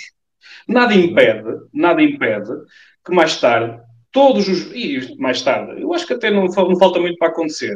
Uh, ainda esta semana fiz um post de uma, de uma notícia da, Simoldes, que estão a criar uma blockchain para todas as peças de automóveis que, que vão sair da, da, da, fábrica. Nada impede que daqui a uns anos a, a, a, a Vini Portugal, que é a entidade, bom, neste caso já falei, não queria falar, mas já falei. A Vini Portugal, que é a entidade quase responsável, uma das principais entidades responsáveis pelos vinhos em Portugal, uh, tem uma própria blockchain de todos os produtores deles. Nem que seja para saber onde é que estão os vinhos. Hum. Ou seja, cada seja vinho tem é um token. Ah? Cada vinho tem um Exatamente. token, é específico, sabes onde é que está, qual é que é o, o processo todo do, da produção daquela garrafa, fica na blockchain. Exatamente. Nada mais, nada mais do que isso. Neste momento tu estás. É, é como se eu estivesse a tokenizar vinhos. A tokenização de ativos é, é o futuro. As ações da Tesla não foram tokenizadas. Como é que isso processou? Só para eu acompanhar. Um token equivale a uma ação da Tesla que é convertido na Binance. É um token, esse token equivale a uma ação da Tesla. Eu falei nisso ah, há relativamente pouco. Aquela cena, aquela cena que tu ainda no outro dia me tiveste a mostrar de, de que já é possível comprar, uh, comprar ações da Tesla uh, que são tokens na prática. Exatamente. O que é que te impede a ti o que é que te impede a ti que daqui por, daqui por um, menos de um ano, eu acho que nem vai chegar a isso, uma ação do, do, do, preço do petróleo, por exemplo, uma ação de petróleo que seja tokenizada e esteja numa exchange, numa corretora de criptomoedas. Sabes que aquele token que tu estás a comprar equivale a uma ação de petróleo. Ou, por exemplo, a Coinbase também foi para a bolsa. Uma ação da Coinbase está à venda, uma não, estão várias, mas vale, é equivalente a um token na Binance. É tokenização dos ativos. Isso vai acontecer provavelmente em muitas outras cenas, não é? Tipo, eh, outros produtos, eh, já não estou a falar só de ações, tipo, a água. A água, a partir de agora, vai ser. A água, se calhar, é o exemplo, mas o gás, eh, essas cenas todas, os materiais, as, as pedras preciosas, que também há uma uma, um mercado, não é, digamos assim, real disso, ele também vai existir no mundo virtual, eventualmente. E agora, se eu te dissesse outra coisa, sabes o que é que isso se chama? Autenticidade. Que é o que tu consegues com a blockchain. Porque não te permite falsificação. Agora faça uma pergunta. De que é que as, as maiores empresas no ramo eh, têxtil sofrem? Cópias, uh, contrafação, tudo e mais alguma coisa. certo? Agora imagina, por exemplo, uma, uma Hugo Boss, uma Calvin Klein ou whatever, toda a produção que sai das fábricas deles está ali. Aonde? Na blockchain. Exatamente. Vai lá tu comprar, se calhar, uma t-shirt que, entre aspas, custa 50 euros da Hugo Boss, vai tu comprá-la por 10 euros e vais dizer a toda a gente que é verdadeira. Não, está aqui, deixa cá ver. Não é verdadeira, amigo. Estás-me a querer vender gato por leve. É. Ou seja, isso, isso, isso, até basta um QR Code, não é? Que tem o link da, da, para a blockchain da... para confirmar se, se, aquilo é oficial ou não. Exatamente. Eu nunca tinha pensado nessa cena, mas isso, isso é altamente. É, é verdade que não, não evita a contrafação. Se eu quiser fazer uma t-shirt exatamente igual e o caralho, o boss, faço. Mas o gajo que quiser mesmo saber se tu tens massa para pagar aquela t-shirt, vira aquilo ao contrário, vê lá uma etiqueta qualquer, até pode ter o QR Code. Tu carregas e aquilo não é válido. Mas eu não vou por aí. Eu não vou por aí. Eu vou pela, pela facilidade que tu vais dar às autoridades, como a ASAI, de ver se é contrafação ou não é. Uhum. Ponto. E mesmo para a própria empresa. Tipo, tu sabes, a t-shirt A está naquele armazém, saiu dali, agora passou não sei onde, e agora entrou na, na base logística não sei das quantas, e agora está no retalhista tal, e agora foi vendida. Exatamente. A marca tem esse controle. Consegue dizer assim, epá, aquelas, aquelas t-shirts que nós fizemos em, em março foram vendidas todas agora no Mar Shopping de, de, aqui de Matosinhos, numa campanha que eles fizeram. Foram agora, acabaram agora de ser vendidas. Conseguem aceder à informação, lá está, por ela estar descentralizada, quase que no imediato. Exatamente. Olha, eu, eu vou-te confessar aqui em direto para o pessoal que aqui está a minha real visão da Vinímia. A minha real visão da Vinímia não passa só por eventualmente faturar muito, ou isto, ou ser muito exitoso. Não. Eu quero chegar ao ponto de tokenizar produtores. Dar-lhes garantia, dar-lhes autenticidade, dar-lhes a segurança que muitas vezes não têm. Porque eu, no Porto, quando trabalhei no Porto, só a título de exemplo, o que é que se vendia muito? Vendia-se muito garrafas de vinho do Porto do ano de nascimento de cada pessoa. Estás a perceber? 1985, então vinha o pessoal estrangeiro, turistas, não sei o quê, então aquilo vendia 100, 200, 300, 400 paus. Estás a ver? Eu e, e mais dois artistas. Hã? O vinho era desse ano ou era só estratégia de marketing e era o ano que estava na, no As que nós vendemos não. As que nós vendemos não, esquece. Mano, como é que se fazia a cena? Comprámos vinho do Porto, tipo, imagina, 20 euros, 10 litros, o mais barato que fosse, ok? Comprávamos as garrafas, pintávamos, tipo, com aquela cena de apagar, como é que se chamava? Tipex? Era Tipex? Não, como é que se chamava aquilo? o corretor. Corretor. Esse, aquela cena da branca punhas lá Porto, escrito, vintage, 1985, estás a ver? Deixavas aquela porcaria secar, metias dentro de um balde, um balde não, de um, uma espécie de um contentor com areia lá dentro, ligámos um tubo para fazer vento àquilo, aquilo a areia batia na garrafa, dava o ar de velho, siga, estava pronto para vender. Aquela merda vendia-se a 200 paus, pá. Aquilo custava nos 20. Uma garrafa? Só por ter essa cena, essa, essa imagem mais vintage? Não, porque era a data de nascimento da pessoa e dizias que o vinho que era de 1900 e troca o passo. Sim.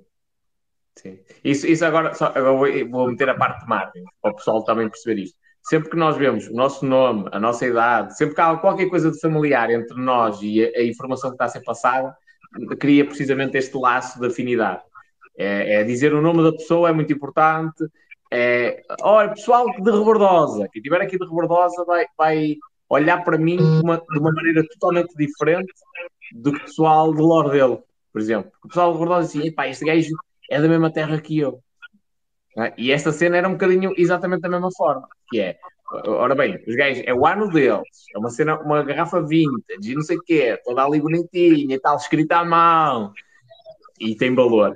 O gajo olha e diz: Uau, é o meu ano de nascimento, isto é uma reserva. E não era. Exatamente. Basicamente aquilo era vinho. Exatamente. Pá, deixa-me ler aqui uma cena, está fixe. Uh, a pala dessa aplicação é só Vetos achar que percebe alguma coisa. Ou seja, eu acho, acho eu que percebi isso.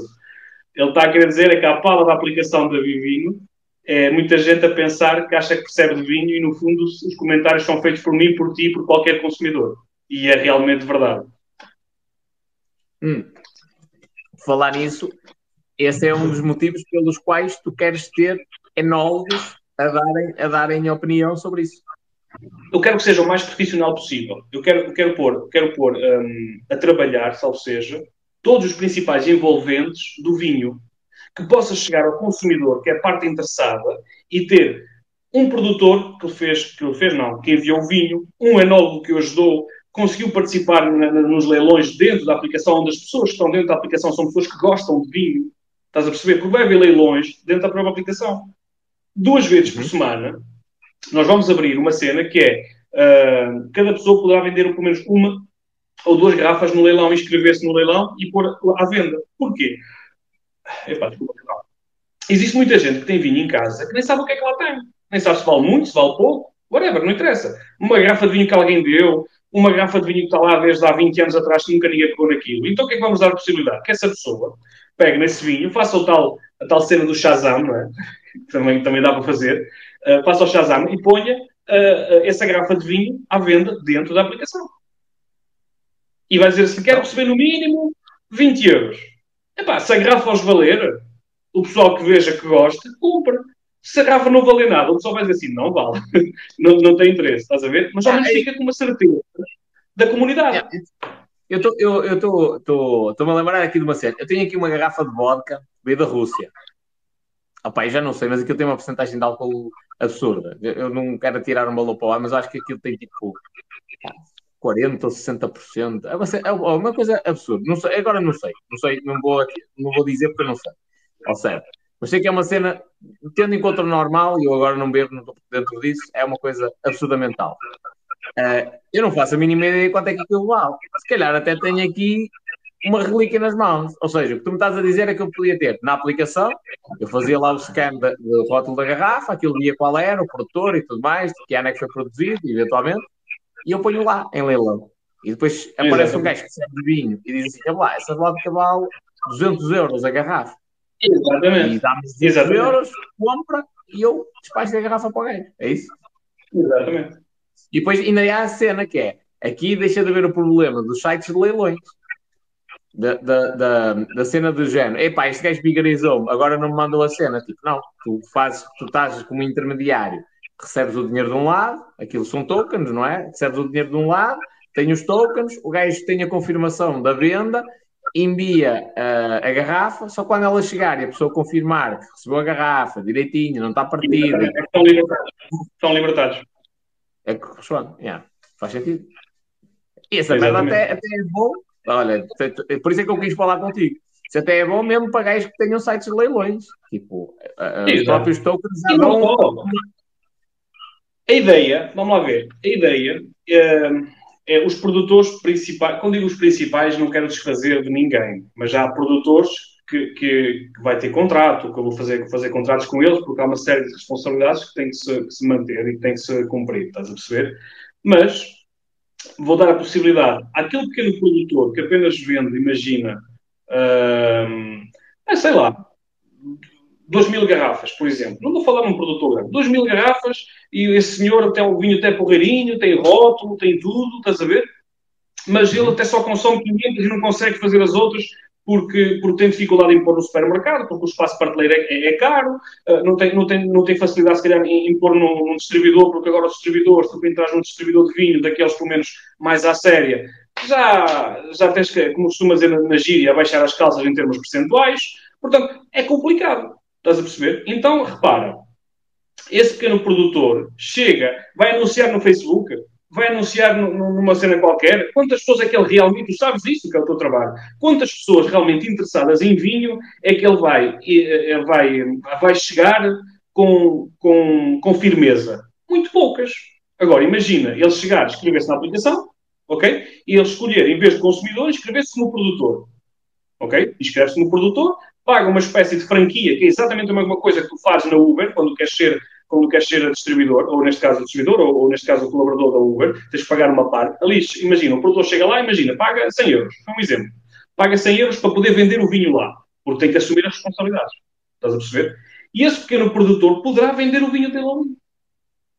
É como se ele tivesse uma loja online que não tem que pagar mais nada por isso. Percebes? O, o que tu estás a dizer faz ainda mais sentido, por exemplo, no ramo automóvel, o que é que acontece? Há algumas plataformas de venda de carros. Isto, isto na parte de marketing, na parte de marketing digital. Algumas plataformas de venda de carros. E os gajos dos stands, pá, 90% deles sabem vender carros percebem, e percebem da área, não é? Percebem nada da parte digital. Então, contratam aquela plataforma, para aquela plataforma meter lá os carros de maneira toda direitinha, não sei o quê, e, e lá está. É um marketplace, é um local onde as pessoas vão à procura de carros. E, e estão lá os carros deles. Só que na realidade, é, é, é o que tu estás a dizer, tipo, é, para quem não tem esse conhecimento, porque tu podes fazer isso fora desse marketplace. Podes fazer anúncios diretamente nas grandes plataformas online de anúncios e vender diretamente, sem estar a depender daquilo. Só que para aquele gajo que não tem conhecimento de marketing, às vezes, e por isso é que temos péssimas plataformas e elas ganham muito dinheiro, essa é a única solução, porque o gajo não percebe de mais nada e aquela solução é uma solução chave na mão que ele chega lá, paga uma mensalidade ou paga uma porcentagem, não sei como é que funciona em concreto, e, e tem aquilo tudo de uma maneira muito simples. E, pode, e as pessoas e vão à procura de carros àquela plataforma. A única cena que eles têm, eh, a empresa que faz isso, a única coisa que tem de se preocupar é: ora bem, as pessoas têm de vir procurar carros à minha, à minha plataforma. Se vierem, os stands estão aqui disponíveis para lhes vender os carros. É isso. E neste caso, da Binímia, é, a única coisa que tens de preocupar é pôr pessoas na aplicação à procura de vinho. E depois é, os produtores vão começar a aparecer. É, se há gente à procura de vinho, os produtores têm interesse, não é? Como é lógico. Porque faz, Por é faz parte, faz todo sentido. Que agora é gratuito para os produtores. No futuro, eventualmente, vai ter uma anuidade, uma coisa assim. Exatamente. Exatamente. Okay. Depois vais ter que aparecer mais acima, mais abaixo. Tá? depois vai tudo. É normal, é o normal eventual crescimento que eu tenho quase a certeza que, se não tiver certeza, vou fazê-la. Já me conheço um bocado, mas uh, há de crescer, e se Deus quiser sim, e se, se, não quiser, há de crescer também. Porque não, não, não deito a toalha, porque sei, sei o que ali está e, e, sei, e sei o potencial que tem. E o mercado do vinho é um mercado de paixão. Porque o vinho não é o preço que tu pagas por vinho. O, o, vinho não é a marca dele, é a paixão com que tu fazes e com que tu bebes o vinho. Porque é o momento. O vinho é bom se tu tiveres uma boa companhia. O vinho é excelente se estiveres em ótima companhia. Mas o vinho é mau se estiveres com uma companhia fraca. E até pode ser o vinho mais caro do mundo. Hum. Ok? Ou seja, o momento em si fica, fica fica marcado negativamente e aquele vinho também fica na tua memória como uma coisa má. Exatamente. Exatamente.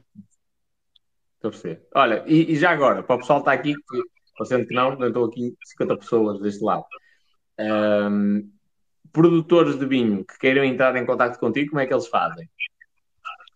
vinimia.com podem mandar e-mail também uh, otavio.pinto.vinimia.com ou neste caso, através do site, tem lá contactos, uh, páginas de, página de Facebook, página do Instagram, uh, LinkedIn também, está tá em todas. Está em todas. Okay. E, e, só outra coisa, portanto, as pessoas para utilizarem a aplicação agora têm de esperar. Se chegar aí um bocadinho, até a aplicação está disponível para, para continuar a utilizar. Só neste momento a Vinime aceita contactos de produtores que queiram ter lá os produtos, uh, os vinhos anunciados e de investidores, é isso. Mas os investidores, Repara, imagina, tu agora... Exatamente. Tu agora queres, imaginar assim, Otávio, olha, eu quero, quero investir mil euros em tokens da, da Vinímia. Ou tokens, ou seja, aquilo só nos tokens, ou investir 20 mil euros na Vinímia, e depois tu vais escolher, mediante o caminho que levar, ok? Olha, prefiro ter uma porcentagem da empresa ou prefiro ter os tokens. Estás a perceber? Tu ficas com um contrato logo, que é, consegues imprimir no teu back-office, ficas logo com um contrato com, com o nome da empresa, com tudo e mais alguma coisa, quantos, quantidade de tokens que compraste, o valor, para a conta que foi, uh, ou seja, é o chamado uh, eh, QIC e o AML, ok? Ponto. Onde aquele contrato dá direito àqueles tokens que tu vais receber até uh, eh, 15 dias antes do lançamento na, na, na exchange, ok? Prontos.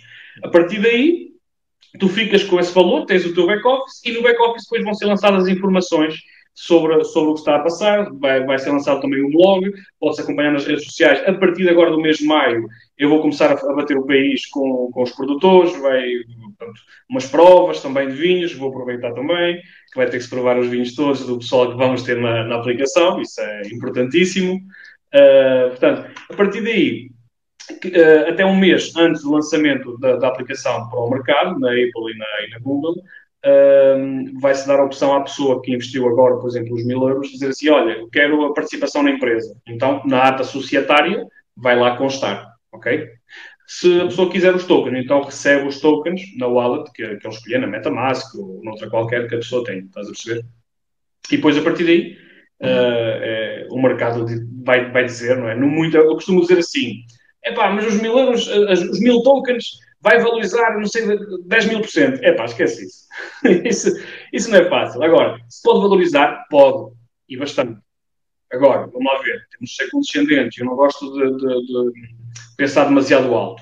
Agora, vai valorizar para, para, para 2 euros? É possível. Para 3? Também. Agora, não vai valorizar para 200 ou 300 euros. Calma lá. Vamos, ter, vamos ser condescendentes e, e, não, e não estar aqui a, a falar disso. Mas tens sempre a vantagem. Mesmo que não os vendas os tokens, pá, podes comprar vinho com eles. Portanto, não perdes nada, não. estás a entender? É isso que eu achei é interessante. É, eu achei interessante precisamente essa cena, que é, é, a própria aplicação faz com que os tokens circulem, as criptomoedas Exatamente. Circulem. Exatamente. É o tema da usabilidade. Da moeda, ela tem valor. Eventualmente, ou pode Exatamente. ter. Tem usabilidade. Que é o que interessa na, na, neste mercado. O que interessa é que o projeto em si, seja qual for, o projeto em si pode ser de, de bananas, pode ser de água, pode ser de vinho, pode ser do que for, mas se tiver um, um, um, uma forma de rodar, neste caso, que seja, tenha uma rotatividade, tenha usabilidade, o token em si, isso só, só, só gera mais valia. Estás a perceber? E é como te digo, eu não tenho, não tenho qualquer problema. Da, daqui a um ano, se eu tipo, imagina, daqui a um ano a Vinímia está bem implementada no mercado nacional e no mercado espanhol.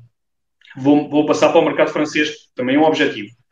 Uh, mas nada me implica que eu possa fazer uma proposta a, a, a cada, a cada CBR regional do, do, do, país. Que, por exemplo, é, de determinado imposto das cooperativas, sim, a CBR acaba por ser a Comissão de Vitivinícola da região em questão, região de Lisboa, região do Douro, região do Alentejo e etc. Estás a perceber? Mas nada impede que eu possa fazer uma proposta a eles para que determinado imposto, determinada, determinada mensalidade ou certas determinadas situações possam ser pagas através do token. Estás a entender? Nada impede isso. E se, se eu chegar a isso, lá está. Vai, vai valer 100 euros. Não. vai valer mais alguma coisa, vai ter mais usabilidade. Que é isso que é necessário. É que ele tenha mais usabilidade. Neste momento, a usabilidade vai ser na aplicação. Ok? Espero eu que seja com 200 ou 300 mil utilizadores no, no, no primeiro mês. Isso era, isso era brutal mas a usabilidade vai ser aí. Depois, é agregar mais-valias e valor, porque isso também surge, vai surgindo o mercado, o próprio mercado vai-te dando a possibilidade das oportunidades. Olha, não vais mais longe. Imagina, Feira do Vinho, Feira dos Vinhos de, de Lisboa, do Porto, do Alentejo, do Algarve, daquilo que seja. Imagina que eu consigo uma parceria qualquer, sou o patrocinador principal daquilo, mas todas as entradas têm que ser pagas com o token da Vinímia. Ponto. Yeah. Ponto. Estás a entender? Olha, eu, eu acho que há aqui, uma, há aqui uma cena interessante, que é, estão aqui várias pessoas a, a colocar perguntas eh, específicas de, sobre o projeto da Binima no, do prisma de investimento. Eu acho que faz sentido até dividirmos aqui isto e tu fazeres uma live, eventualmente para eles, a falar sobre, sobre essas questões. De, questões de tokens e porcentagem que está alocada ao, ao lançamento, essas coisas todas. Tu podes fazer isso? No teu canal, Posso. tipo amanhã ou assim, Posso. uma live? Não, não, vamos lá ver. O que, eu, o que eu prefiro, o que eu prefiro, vamos lá ver. Eu acho que hum, tudo, tudo que tu abres, tudo que tu abres aqui demasiado é demasiado. Uhum. Porque ninguém tem que saber se A, B, C ou D tem 5, 10 ou 15 ou 20 para investir ou não. Ponto. Ok? Uh, e eu isso gosto de conversar pessoalmente. Pessoalmente ou pessoalmente, ou então, neste caso, pessoa por pessoa. E neste momento ainda tenho disponibilidade de poder falar, seja com investidor, seja com potencial investidor. Estás a perceber? Eu tenho um escritório aberto. Portanto, tenho um escritório aberto em Alenquer, a pessoa que, sem quem quiser marcar e vir ter comigo, não há problema nenhum. Ainda esta semana estive com uma pessoa que também conheci aqui no TikTok, é o Nuno, e foi lá ter comigo. Portanto, sem qualquer problema. No, no, no sábado tive que PA solicitadores. Aliás, em termos legais, para quem, para quem está por aí, quem me está, a quem está a tratar da parte legal é PA solicitadores, ok? Portanto, uh, dentro desse sentido. Mas estão a destruir tudo, meu. Se és a destruir tudo. Ainda vão destruir mais. Ainda vão destruir mais, que tenho mais umas ideias para eles e eles podem ganhar muito mais mercado que os miúdos são bons. Sim, sim. Então, com uma genica, mano, é uma cena incrível. Mesmo. Um, mas, mas, então, basicamente, só para, só para a parte dos investidores, ou seja, o site da Binímia, se não estou em erro, já me falaste qualquer coisa disto. Tem lá uma área reservada a investidores que eles recebem lá toda a informação que tu queres Exatamente. transmitir. É? As, pessoas, as, pessoas, podem ter acesso ao white paper, podem ter acesso ao white paper, podem ter acesso a, a, ao plano de negócios, está lá tudo. Tudo está transparente, não há nada a esconder. Está tudo transparente lá, sem qualquer tipo de problema. Se não gostarem, não gostarem. Gostarem, gostam. Uh, pá, mas isto é com cada qual. Isto é com cada qual, estás a perceber? Agora, está lá tudo transparente sem qualquer tipo de problema, estás a perceber? Nesse, nesse, nessa parte. Ou questões que queiram, tem lá o teu contacto e é. Exato. Com página no Facebook. Eu estou a perceber a mesma pergunta que te estão a fazer, que eventualmente te estão a fazer, é mais ou menos a mesma que me fazem a mim, que é tipo, olha, quanto dinheiro é que tu tens na conta do teu banco? E quanto é que tu recebes dos teus clientes, não é? Isso é uma informação que é minha. Não é uma coisa Exatamente. que eu queira revelar, pelo menos por enquanto. Se calhar daqui a 10 anos sou capaz de mandar alguns prints para o pessoal perceber o nível de risco que, que eu assumi. Não é? Agora, nesta fase, é uma coisa que não faz sentido, até porque prejudica no próprio negócio, em alguns aspectos. Não é? Exato. Não, e neste, e neste, neste sentido também não, não, não, não quero, não é, não, é, não quero, não tenho qualquer tipo de problema. Agora, eu acho que não é justo para quem está a falar comigo numa live, estão 20, 30, 40, 50 pessoas a assistir, seja aquilo que for, diz assim: olha, é então, mas eu quero, quero investir mil euros, quanto é que eu vou receber de tokens? Estás a ver? Olha, mas se eu investir 5 mil, epá, isso é se, se, se, não. Quero, ok, então queres, sentas-te, falamos, estou aqui à tua frente, dou a cara, tenho aqui a empresa, tenho o escritório aberto, posso-te mostrar aquilo que tu precisares enquanto dentro do limite que um investidor pode ver, porque há outras coisas que não pode ver, eu não vou mostrar o método da programação.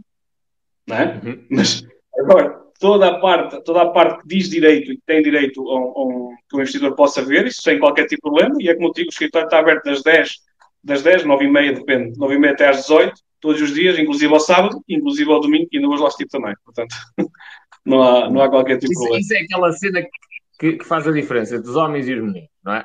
Não, vai, não, há, não falta gente a perguntar: olha, como é que é isto, como é que é aquilo? Claro, então o gajo quer saber o que é que tu estás a fazer a nível de programação se calhar até para tentar roubar a ideia e programar da mesma forma, não é?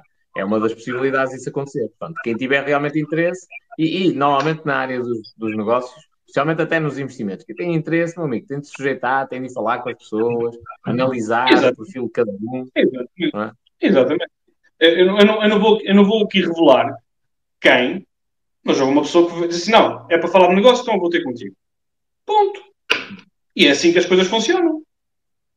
Porque é assim os homens, e é assim as pessoas que realmente têm objetivos, têm definido aquilo que querem, é assim que as coisas funcionam. Agora, pensa que, que hum, em novembro a empresa será outra. Ok?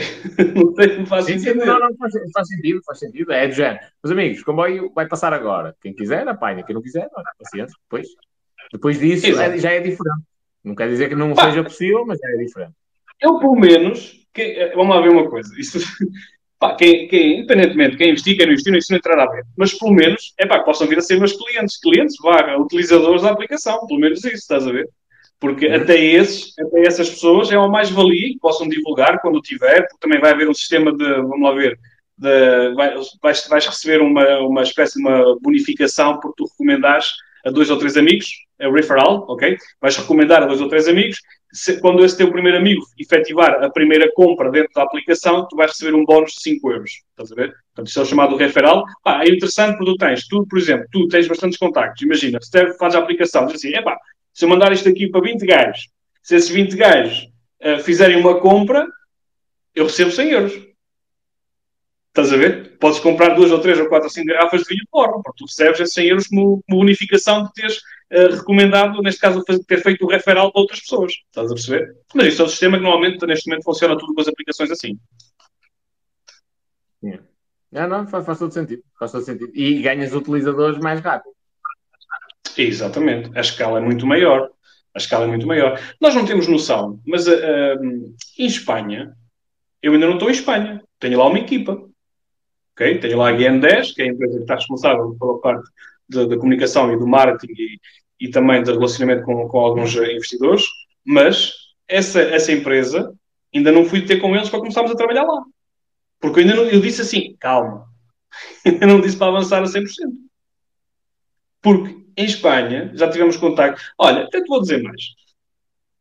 Tive um, um contacto de um gajo. Uh, estás a ver aquela aplicação que, que, que te permite uh, receber dinheiro nos atrasos dos voos do, no aeroporto?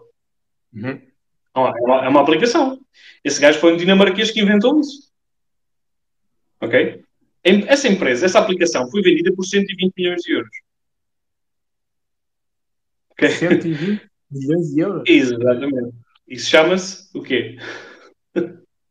Oh. Ele fez aquilo no espaço de ano, foi um ano e meio ou dois anos. Ele vendeu aquilo por 120 milhões de euros. Ok?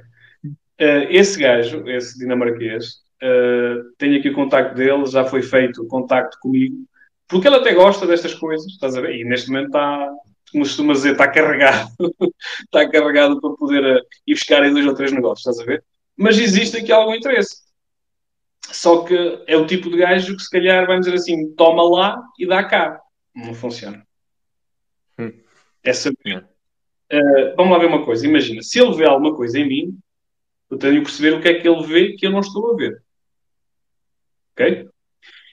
Se ele vê alguma coisa em mim, ou neste caso na, na, na, na, aplicação, que lhe permite ver alguma coisa que eu não estou a ver, é porque sei que agora tem este valor, se calhar daqui por 5 anos tem outro valor. Então tenho que ver e avaliar bem aquilo que me está a oferecer. Por se calhar, daqui por dois ou três anos posso triplicar o valor. Faz sentido. O pessoal, um, eu, eu gravei, eu estava a falar de uma, numa live estava a falar nisso e o meu editor de, de imagem cortou, a, cortou essa parte, meteu um vídeo e aquilo explodiu. Que é, eu mal comecei a trabalhar, ainda não tinha emitido a primeira fatura. Estava a trabalhar com um gajo e ele disse-me logo: Olá, investe 25 mil euros na tua empresa para tu acelerares, contratares pessoal. E a minha resposta foi tipo instantânea: Não. E o pessoal não percebe isso. Tipo, é, é, é, até me surpreende a ignorância. Houve um gajo que me respondeu assim: Ah, não, eu trabalhava numa empresa, ganhava 800 euros, uh, consegui, uh, o meu patrão disse que me ia dobrar o ordenado para 2 mil e eu não aceitei. Mas ele é estúpido, porque ele está a falar de ordenado. E eu estou a falar de uma coisa que é o ser o detentor de 100% yeah. da empresa. Não é? Dava-me jeito aquele dinheiro? Foda-se, não dava, mano. Metia logo dois ou três gajos top, começava a escalar logo o negócio de uma maneira incrível. Dava-me um jeito do caraças. Mas eu não lhe queria dar a percentagem que ele me ia eventualmente pedir da empresa. E, e mais, que é, o, às vezes os negócios é um bocadinho como um relacionamento amoroso, que é, eu não quero trabalhar numa empresa como sócio daquele gajo. Eu até o aceito pois. como meu cliente, mas eu não o quero como meu sócio. Então a minha resposta foi instantânea, tipo, não. Eu vou fazer um processo mais longo, mais duro, mas eu não aceito esses 25 mil euros. E é mais ou menos isto que estás um bocadinho a falar, não é? Que é do género, pá, depende das contrapartidas. Para meter este gajo no meu projeto, depende das contrapartidas. Exatamente, exatamente, exatamente. Ou é uma mais-valia, ou pode eventualmente ser um estorvo. É isso, é isso, é isso. Eu concordo contigo a mil por cento. Mano, foi altamente. Devia ter terminado a meia hora atrás, mas pronto, já sabes que a gente atrasa sempre um. Olha, foi mesmo altamente ver a, a tua perspectiva um, sobre negócios, incluindo cenas de blockchain. Um, pronto, pessoal, se tiver interesse, entre em contato contigo. Olha, quero-te agradecer mesmo por teres vindo aqui partilhar a tua história e a tua visão. Uh, mais uma vez, não é? uma semana depois que aquilo estava planeado. É, tranquilo, é um prazer, obrigado eu. Um abraço aí para o pessoal. Vemo-nos amanhã, certeza. Ok, ok. Grande abraço. Até logo. Grande abraço. Obrigado. Tchau, tchau. Ora bem, pessoal, está visto? Já agora, vou-vos recordar, Luís e Adelino e não sei das quantas. Pessoal, aí eu não acho que o projeto não é credível. Não embistas. Tão simples como isso. Não embistas. Qual é a dúvida?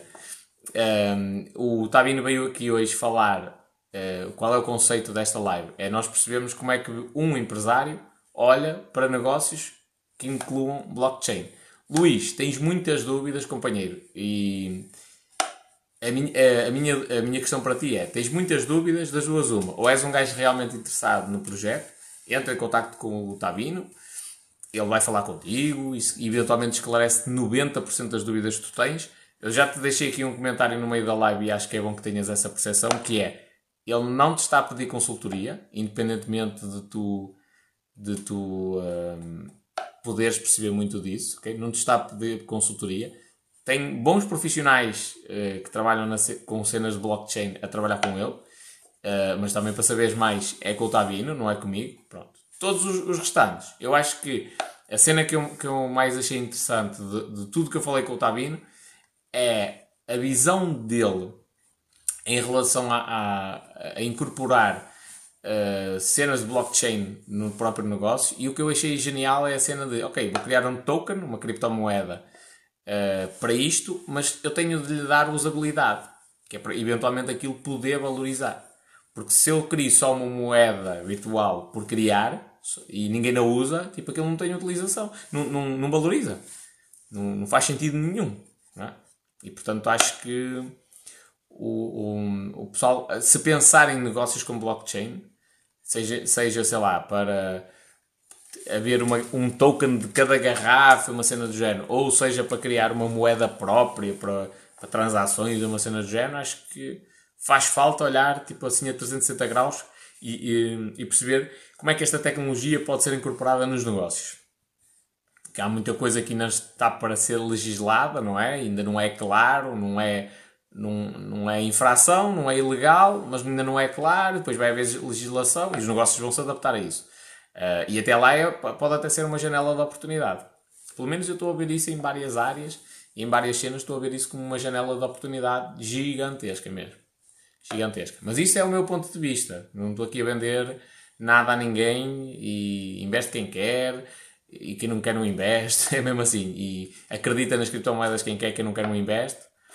Uh, mas eu, eu, uma das coisas que eu tenho reparado do pessoal que faz investimentos mais sólidos e pesados até em criptomoedas é analisar o projeto. Porquê, o porquê daquele projeto existir. Portanto, essa cena. Apesar de que foi como ficou a mim, pelo menos, não sei se é verdade ou não, mas a mim acho que o Tabino não tem propriamente eh, ideia de vender a moeda da Binímia. É, ah, está aqui, agora comprai que isto vai valorizar. Acho que é mais a cena de o projeto em si valorizar por usar a moeda. Mas isto só para vos responder, porque eu vi aí muitas, muitas perguntas e pronto. E quem tiver dúvidas, sabeis, entrei em contato com ele que não tem nada a ver com isso. Não, não, ainda não estou no projeto da Binímia nesse aspecto, a trabalhar lá dentro e a perceber como é que aquilo funciona. Eu sei que há lá um documento qualquer, o pessoal estava aí a, a falar sobre isso, o white paper, uma coisa qualquer, o plano de negócio, sei que lá está no site da Vinima, nunca vi, nunca lá fui ver, ver, ver essa informação, eu falo que está vindo e mando-lhe áudios. Pronto. Todos os restantes, o que é que eu queria que o pessoal trouxesse aqui do, do resto da live? É a cena de olhar para os negócios e pensar como é que eu posso meter aqui as criptomoedas. Porque é uma cena, hum, é uma cena tipo muito valiosa.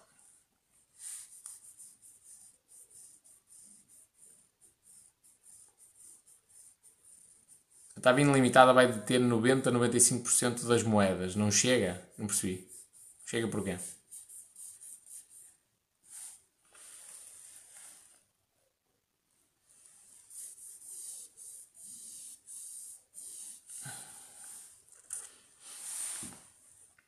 Pronto. E eu eu, mesmo na cena do mercado digital, e neste momento há um mundo paralelo. Não sei se o pessoal já percebeu isso. Por isso é que eu tenho trazido aqui pessoal para falar também de criptos.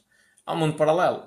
Se eu quiser criar um curso online, não sei o que, não sei o que mais, e eu não vendo aquilo em dinheiro, vendo só, vendo, entre aspas, troco por bitcoins, impostos, zero. Atividade aberta, zero. Se quiser, não, tô, não tenho atividade aberta. Ah, mas estás a ver? Não, não estou a trocar coisas. Na internet. Ai, é como se estivesse a trocar um ficheiro.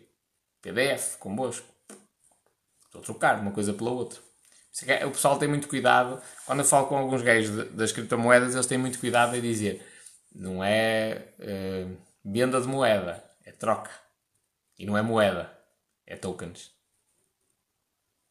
Ah, e outra coisa, pessoal. Também eu vi aí, li aí um comentário. Ai, não sei quem já fez com azeite e não deu em nada. E o que é que tem que os outros fizeram? Ou deixaram de fazer? Quer dizer, o gajo é um cepo qualquer. Contratou a pior empresa possível para lhe programar as cenas. O projeto dele foi um fiasco. E eu olho, olho para aquilo e digo assim: ah, não, o gajo já fez, não, não resultou. Jesus, que mentalidade de fraqueza. De, de, isto é mesmo de gente para ficar no, no último lugar da, da tabela. Oh, quer lá saber o que os outros fizeram? Quantos gajos é que tentaram fazer foguetões para ir à Lua? Reutilizáveis? Zero. O Elon Musk fez. Fez. Ah, os outros tentaram fazer, não resultou. Ah, a NASA já tentou fazer isto, mas não resultou. E os gajos fizeram com menos dinheiro e, e mais rápido. Oh, isso é. Santa paciência. Isso é mesmo mentalidade quem. Não, nem vou dizer nada que é para, não, para o pessoal não ficar ofendido, não, ficar, não ser insultado. É um bom gajo para contactar e ver o que falhou, exatamente. Epá, aquele gajo tem. Foda-se, agora fiquei sem a rolha. Aquele gajo fez e errou. Tudo bem, é ligar e dizer: olha, antes de mais, meus parabéns, man, pela ousadia que tu tiveste de fazer uma cena diferente. E mais, pá, estou a tentar criar isto assim, assim, assim, se calhar vamos, vamos no mesmo conceito, será que tu me podes ajudar? Eventualmente, um gajo desses, que é empreendedor, que tem visão das coisas, vai dizer, claro que sim, vamos marcar aí um jantar e nós vamos falar sobre isso, não é? Foi, já agora, curiosidade, o Jorge Paulo Lehmann, multimilionário brasileiro, comprou as lojas americanas que era um tipo um retalhista ao género da Walmart. E mandou, mandou uma carta para vários reta grandes retalhistas dos Estados Unidos a pedir, tipo, olha, nós comprámos uma, uma empresa, uma cadeia de empresas, ou melhor, uma, uma cadeia de lojas, que são as lojas americanas, e gostávamos de perceber como é que funciona o vosso negócio, trocar algumas ideias, será que nos podem ajudar com isto? Só recebeu resposta de uma pessoa. Uma pessoa. Quem é que foi? O Sr. Samuel Alton. Respondeu, respondeu o Sr. Samuel Alton, dono da Walmart, a dizer assim: Claro que sim, apareçam aqui e vou buscar-vos. Foi buscá-los ao aeroporto, aos três gajos que estavam responsáveis pelo, pelo, pelos, pelos negócios.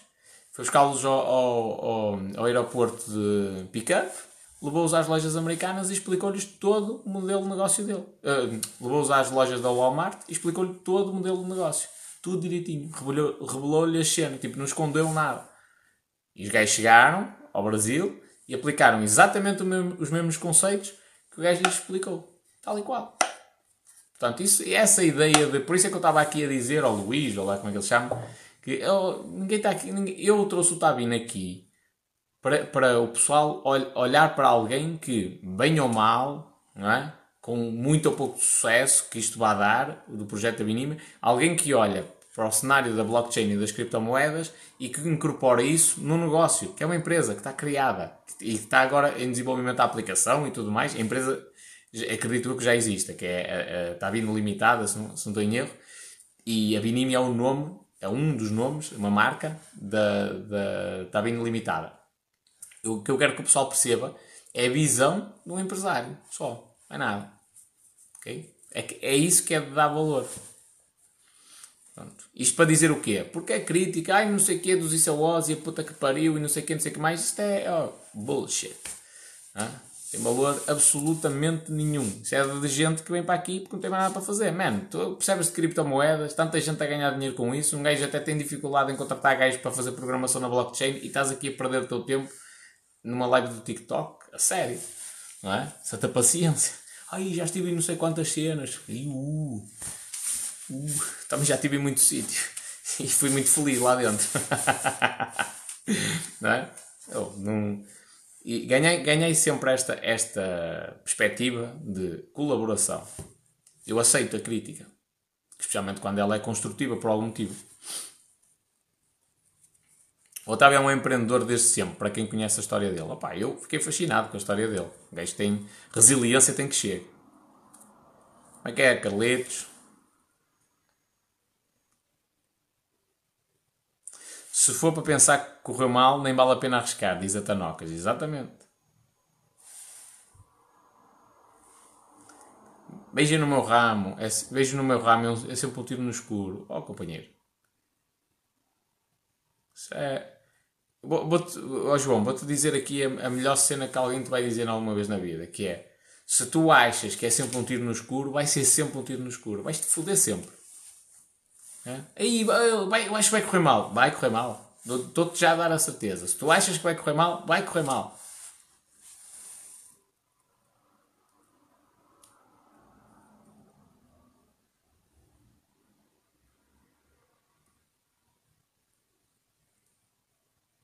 O, o, já ouvi esta cena de dois gajos. Acho que é o Arnold Schwarzenegger e o Will Smith. Mas o Will Smith eu recordo. Tipo, Will Smith disse num, num vídeo qualquer: é, aqueles que acham que não conseguem e aqueles que acham que não conseguem, eh, que conseguem, aqueles que acham que não conseguem e os que acham que conseguem, ambos têm razão. Porque os que acham que não conseguem não vão conseguir. A limitação já existe, está na cabeça deles. E os que acham que conseguem, podem conseguir. É uma certeza? Não. É a vida faz parte do risco. Eu, uh, uh, há aqui uma questão é, que o pessoal não entende. Okay? Que é a grande maioria e dos que estão aqui a assistir. A grande maioria dos que estão aqui a assistir pensa que a vida é uma coisa linear. Que eu agora fiz isto e, e agora vou fazer mais não sei o quê e agora vou fazer mais. E estou sempre a ganhar. Não é assim que funciona no mundo dos negócios. Tipo, a cena anda para cima para baixo, para cima para baixo, e agora o gajo foi à falência e agora vai não sei o quê. Tipo, o Elon Musk, ui, o homem mais rico do mundo. Foi uma notícia. O gajo mais rico do mundo. Oh, há um, dois ou três anos antes estava na falência. Falência. Em 2008 teve de tomar uma decisão muito difícil entre, entre dividir o dinheiro que tinha pelas duas empresas ou deixar uma delas falir. 2008, tipo, há pouquíssimo tempo atrás.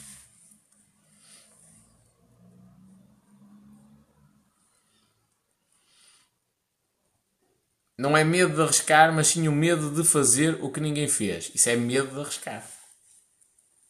É isso, amigo.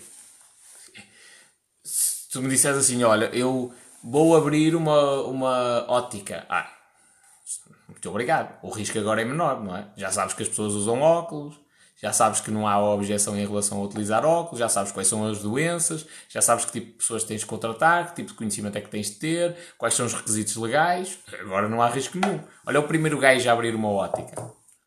Ele teve de convencer as pessoas da necessidade de usar óculos, porque ninguém usava óculos. Não é? Isso é medo. Não é? Ai, não é medo de arriscar, é medo de arriscar uma coisa. Como é que tu disseste? Não é o medo de arriscar, mas sim o medo de fazer uma coisa que nunca ninguém fez. É medo de arriscar. É isto. É medo de arriscar. Os podem chamar o que tu quiser. Estou a dizer isto para o teu bem, não é para te estar a espezinhar. Estou a dizer isto para o teu bem. Isso é medo de arriscar. No dia em que tu perdes esse medo, siga. Sabes o que é que eu fiz hoje para treinar a, a minha questão de, de, cagar para a opinião dos outros? Fiz isto. Este brilhante serviço que aqui está. Rapei a barba. Da última vez que rapei a barba, ou melhor, aparei, criticaram. Ei, ficou mesmo mal, o bigode todo torto. E eu hoje estava a pensar, estava, estava a custar um, a rapar a cabeça, com a gilete, estava a pensar, epá, vou parar a barba, que está muito grande. Ah não, da outra vez criticaram. E tipo, deu-me assim um flash. Eu, oi, eu vou deixar de tomar uma decisão, ou melhor, vou deixar de fazer uma coisa porque alguém criticou e achou que ficou mal? Não. Agora acabou mesmo a parar a barba. Mas vou fazer pior. Porque eu não vou fazer uma cena que eu nunca tinha feito. Foi cortar aqui embaixo com um pente e aqui com outro. Estás a ver? Ficou esta cagada. Não interessa. Eu sabia disso. E gravei um vídeo. Cheguei aqui e gravei um vídeo a dizer assim, agora espalhei aqui o weight. Que é para eu trabalhar a minha mentalidade. Que é, caguei para o que vós achais. Caguei. Seja quem for. E sempre foi assim. Okay? E eu ganhei essa percepção, tal. Isto parece que é uma estupidez, mas é assim que eu treino o, o não ter medo de arriscar a fazer o que os outros não fazem. Quero saber. Aí, mas a cena dos negócios, das... eu provavelmente vou ser dos, do, do, em Portugal, não vou dizer que sou dos primeiros na, na, cena de blockchain e tudo mais, já há muitas empresas a utilizarem isso, mas vou ser do, do, dos primeiros a entrar em muitos negócios na área da blockchain e vou, vou às escuras. Ou vós achais que eu ando aqui a trazer o Guilherme para quê? Aí é só para vos dar informação. Eu estou a aprender. Eu já vou assimilando aqui algumas coisas. Eu já vi coisas de negócio que o Guilherme ainda não viu. Não é? Porquê? Porque ele é técnico. Ele é o gajo que percebe da cena de programar e os conceitos, essas cenas todas. Ele é o gajo que percebe da cena. Mas depois há, há outra visão diferente, que é a visão do maluco, basicamente. Nem vou dizer empresário, do maluco. O gajo que olha para aquilo e diz assim: e se eu fizesse isto? Por exemplo, olha, hoje veio uma, uma ideia à cabeça para foder completamente o mercado do marketing digital em Portugal. Completamente.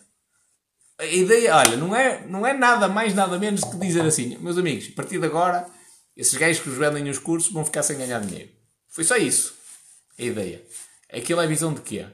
Do técnico? Não. É a visão de empresário. Dizer assim, olha, vou foder o negócio daqueles gajos, que eles não vão conseguir combater isto, esta oferta, não vão conseguir combater, acaba-se essa paneleirice de, de, cursos online, tipo a vender a banha da cobra, que tu vais mudar a tua vida e coisas do zero, acaba-se essa merda, o pessoal aprende na mesma, vou, vou ensiná-los onde é que vão buscar a informação da melhor maneira possível, vou estudar com eles, explicar-lhes como é que se estuda, como é que se aplica aquela merda, e fodeu tudo. E o mercado deles desaparece.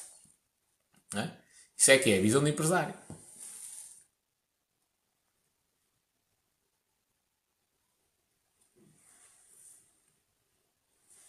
Eu percebo e agradeço, mas há um medo que tenho falhar com os, os poucos oito ordenados que tenho de pagar. Companheiro, medo, outra vez.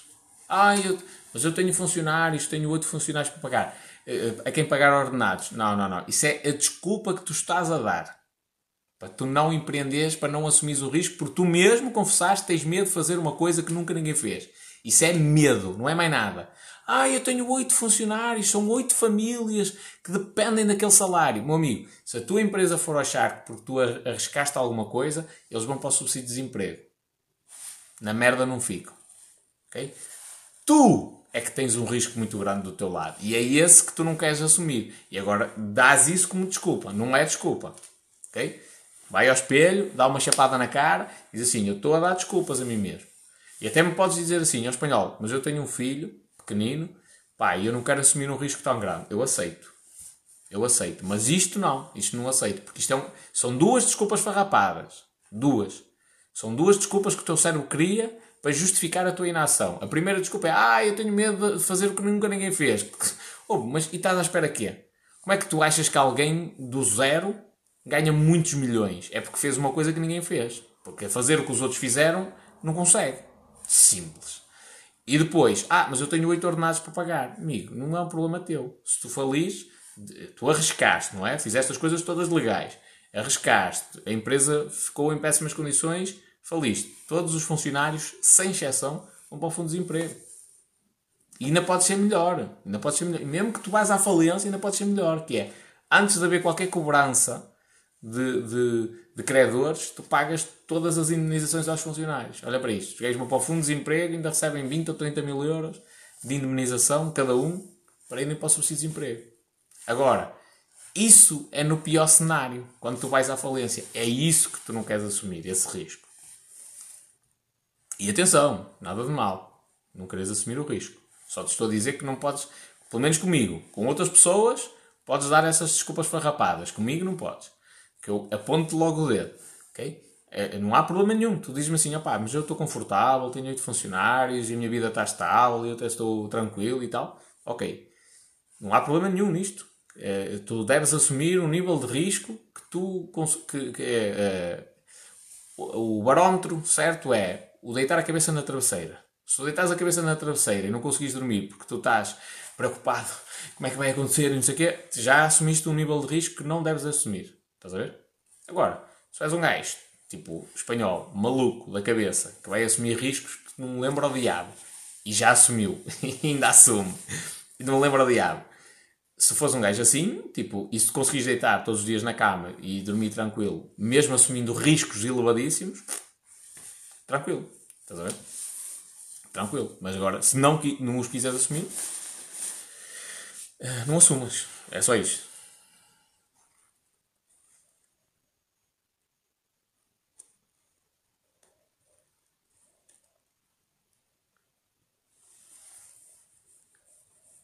Fizeste muito bem, meu filho, mas fica, uh, não ligar às críticas, mas fica mais giro com a barba maior.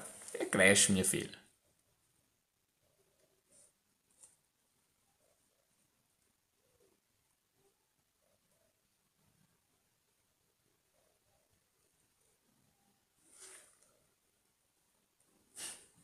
Temos de falar os dois, companheiros. Eu já fui para o hospital com os nervos, estás a ver? É mesmo isso. É mesmo isso. Mas uh, atenção, a João, e, e sim, manda-me um e-mail e a gente fala na boa.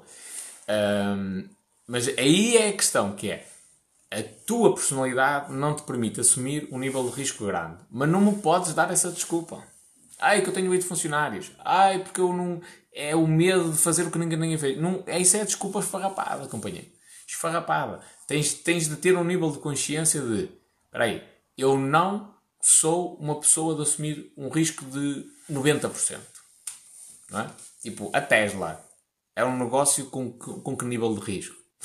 tipo, se um negócio normal já tem um risco elevadíssimo, a Tesla era tipo 99% de risco, uma cena assim. Tipo a SpaceX. Qual é o nível de risco de, uma, de um negócio daqueles? Olha, vamos fazer uma coisa que nunca ninguém fez e que a tecnologia, no momento, não permite que seja feito. Qual é o nível de risco disto? É, é praticamente 100%. É estar lá um maluco tipo Elon Musk para fazer aquilo acontecer, porque senão não acontecia. Não é? Agora, nem toda a gente. Atenção, o Elon Musk tinha uma fortuna de 200 milhões de dólares. Enterrou-a toda logo de imediato naqueles projetos. 200 milhões de dólares. Teve, teve na falência, não é? sem dinheiro, e agora voltou à moto de cima com muito dinheiro, porque as, as ações da, da, das empresas dele, ou neste caso a Tesla, valorizaram. Uh, mas esteve na falência há pouquíssimo tempo atrás. Isto é um nível de risco que ele e se calhar nem, nem ele se sente confortável a, a assumir esse nível de risco. Já teve alguns problemas de saúde por causa disso. Uh, mas não estamos todos preparados para assumir esse nível de risco. Estás a ver? Não há mal nenhum. Agora, tens é ter a consciência de que, ok, eu não sou pessoa para assumir esse nível de risco.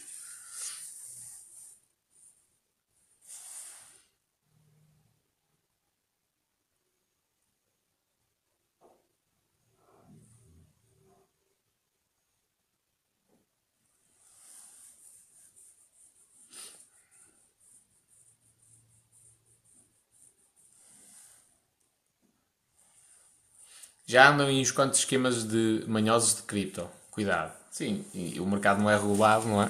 É isso. É, é a tendência a acontecer isso.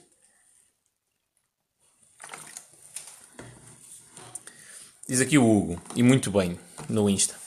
Se carrega espanhol, caga na opinião das pessoas tóxicas, queremos é um círculo de pessoas ambiciosas e positivas. Força nisso. É mesmo isso. É mesmo isso. Eu tenho feito questão de bloquear pessoal só porque sim. É isto. É, não estou a dizer. Não estou a dizer mentira nenhuma. É só porque sim. Tipo, eu não quero aquelas pessoas à minha volta. É só isso. Não, não foram mal educadas.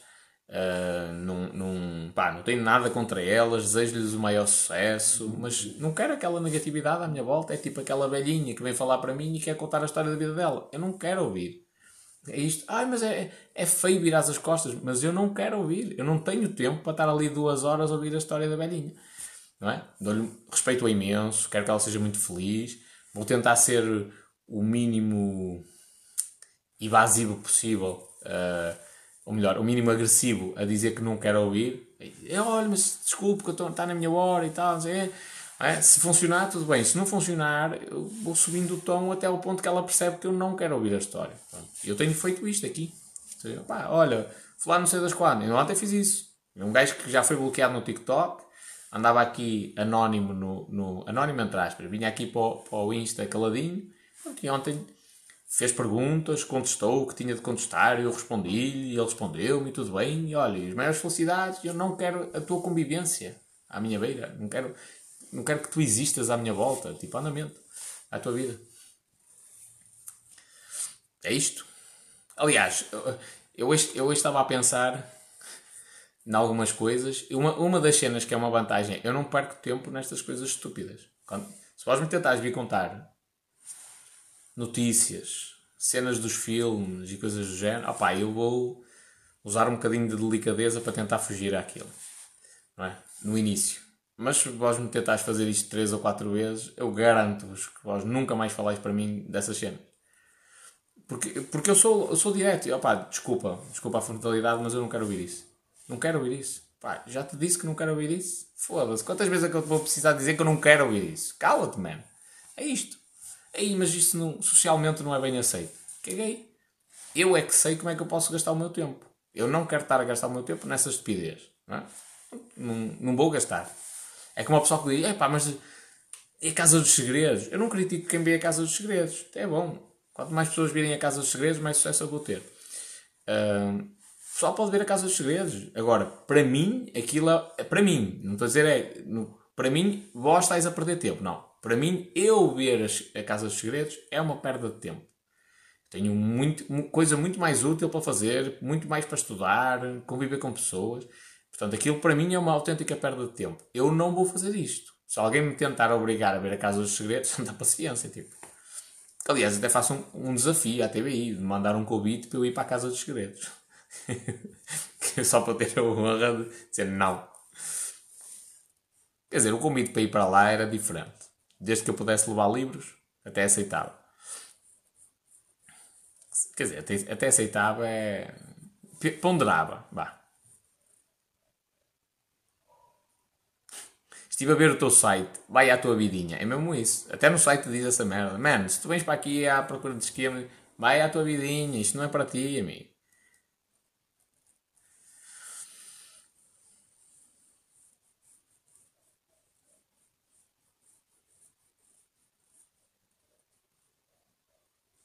Adorei o comentário da Casa dos Segredos. Só se falarem nas 50 sombras. Diz a Sandra. Pá, atenção que a Casa dos Segredos não tem nada de mal. Aquilo é, é um programa de entretenimento para quem gosta daquele tipo de coisas. É? Da mesma maneira que o canal Meso, ou Meso, não sei como é que se diz o, o nome do canal, uh, que só tem música erudita, não é? Pá, é um canal que tem um, um público-alvo específico, pessoas que gostam de música erudita, música clássica, não é? Como se costuma chamar. Uh, epá, mas eu gosto de, de, pop rock e aquilo não é a minha cena. Pronto, aquele canal não é para ti, aquela programação não é para ti. É, para as pessoas que gostam, aquilo é espetacular. Se calhar passam horas a ver aquele canal, não é? Portanto, isto é. É um, é um jogo mais ou menos assim, que é, eu tenho interesse naquilo, tudo bem. Por exemplo, eu, eu só de pensar que alguém passa 15 minutos mas eu estou a ser sincero. Só de pensar que alguém passa 15 minutos a ver qualquer merda na televisão, de Casas de Segredos, programa de, de domingo à tarde, uma cena assim, tipo, até me dói o coração. A mim. Porquê? Porque eu tenho ali uma lista de livros para ler gigantesca. Tenho à vontade 30, 40 livros para ler. Estou na fila de espera para eu os ler. E eu não tenho tido tempo suficiente para parar 15, 30 minutos para ler, um bocadinho por dia, e isto para mim é tipo o mínimo dos mínimos porque, porque eu gosto de ler, pá, fazer longas jornadas, ler uma, duas, até quatro horas por dia. Uh, portanto, dá-me dá o coração saber que, sei lá, eu não tenho tempo e que há alguém que, que perde 15 minutos a ver uma cena que não abona nada para a vida da pessoa.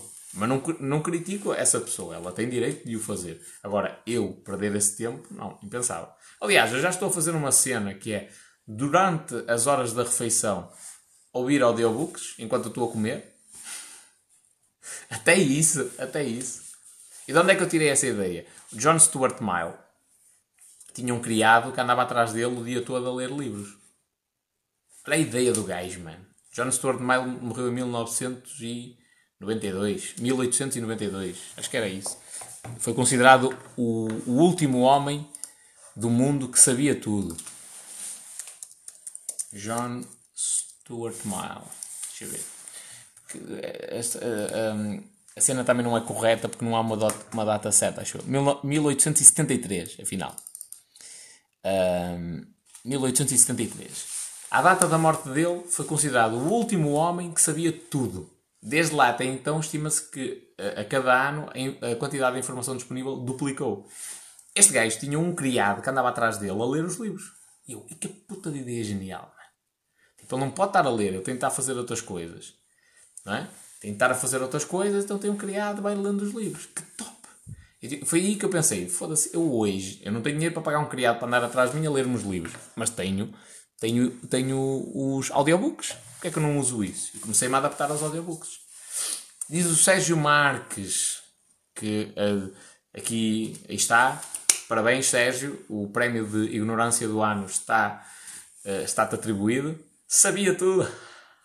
Claro, amigo. 1873. Tens noção que uma criança do quinto ano, hoje, tem mais conhecimento eh, do quinto ano do que tinha um rei há 100 ou 200 anos atrás. Um rei. que pagava às, às pessoas mais cultas para lhe darem instrução. Tens noção disso? Provavelmente não. Tens noção que as crianças hoje, eh, eh, no, no décimo ano, têm conhecimentos de matemática mais avançados que Pitágoras tinha, não é? Tira valor a Pitágoras? Não.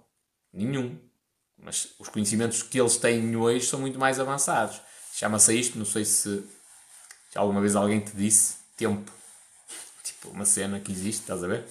Tempo. Passou o tempo, não é? Há muito mais informação. Normal.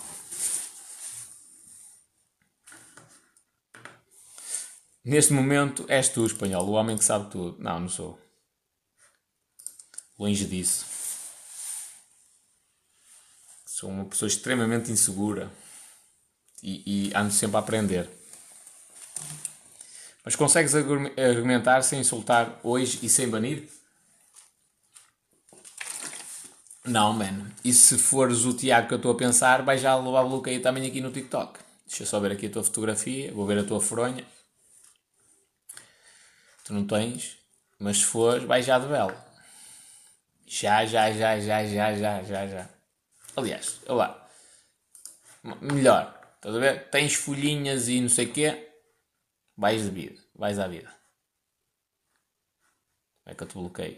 Deixa-me ver aqui. Estou para te aturar, mano. Tens de mentalizar disso. Estou para te aturar. Não quero saber da tua vida, não quero saber de ti. E atenção que eu não insulto, ok? Andamento. Que é, é outra coisa que é importante. Ora, aí está. Já foi a vidinha dele. Tiago, agora vai para o YouTube.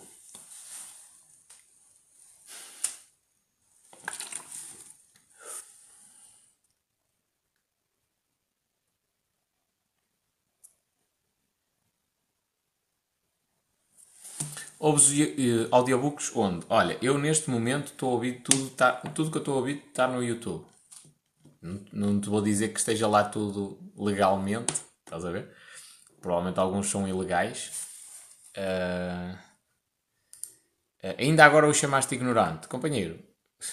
Se ele é se mostrou ignorância, o que é que eu lhe vou chamar? Inteligente? Se é ignorante, é ignorante. Isso não é um insulto, é uma constatação de um facto. Não é? Alguém que me diz assim, o homem sabia tudo. Olá, estamos a falar em 1873. não é? E, além disso, eu, eu disse, foi considerado o último homem que sabia tudo. Não aleguei taxativamente que ele era o homem que sabia tudo. Portanto, alguém que faz um comentário desses é que é ignorante. Não, não fui eu, amigo. Mas como é que eu te tiro daqui, man?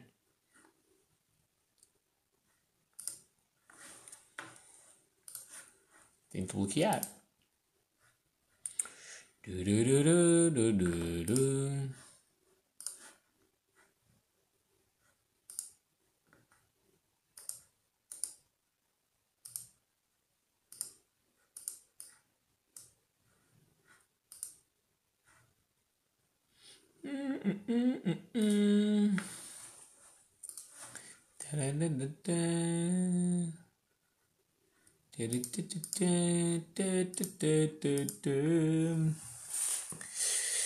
Pronto, e, mas provavelmente vou começar a ouvir no Audible, a propósito dos audiobooks. Mas já há muita cena no YouTube, fiz.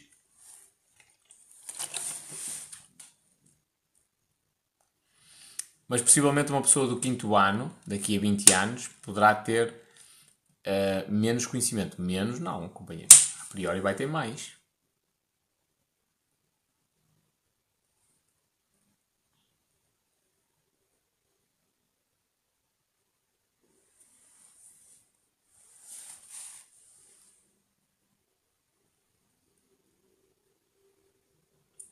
Mónica, não percebo porque é que tu silenciaste não sei das quantas. Já foste, amigo. Logo, direto. Ei, mas o que é que eu fiz? O que é que eu fiz? Já foste à vida. E o verdadeiro Pedro Cunha, que foi o primeiro. Ai não, ele criou um segundo perfil. Então, também estás bloqueado.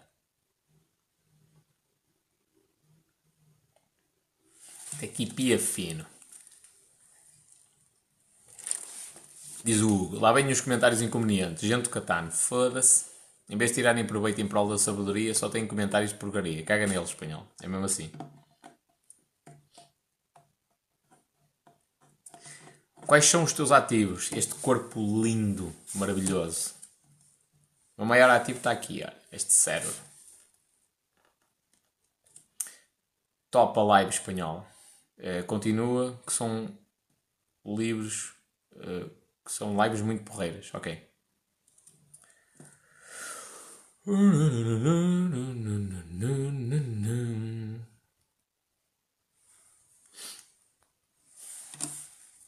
Deixa eu só ver aqui este comentário. Ok.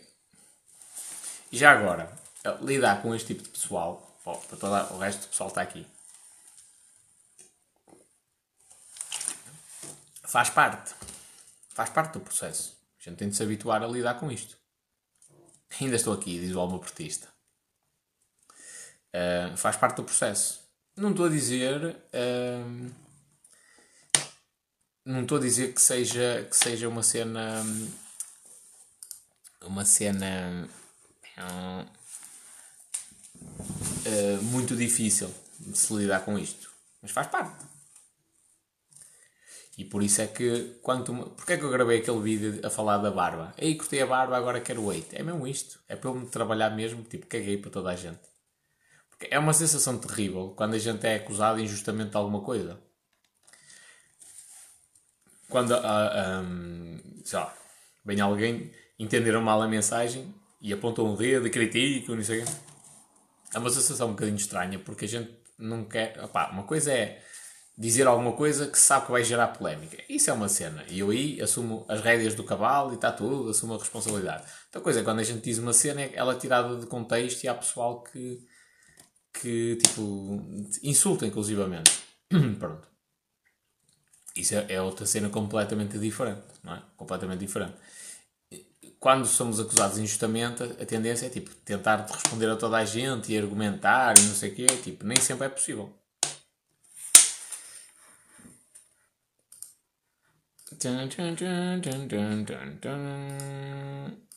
Só eliminar aqui os comentários deste King da fruta.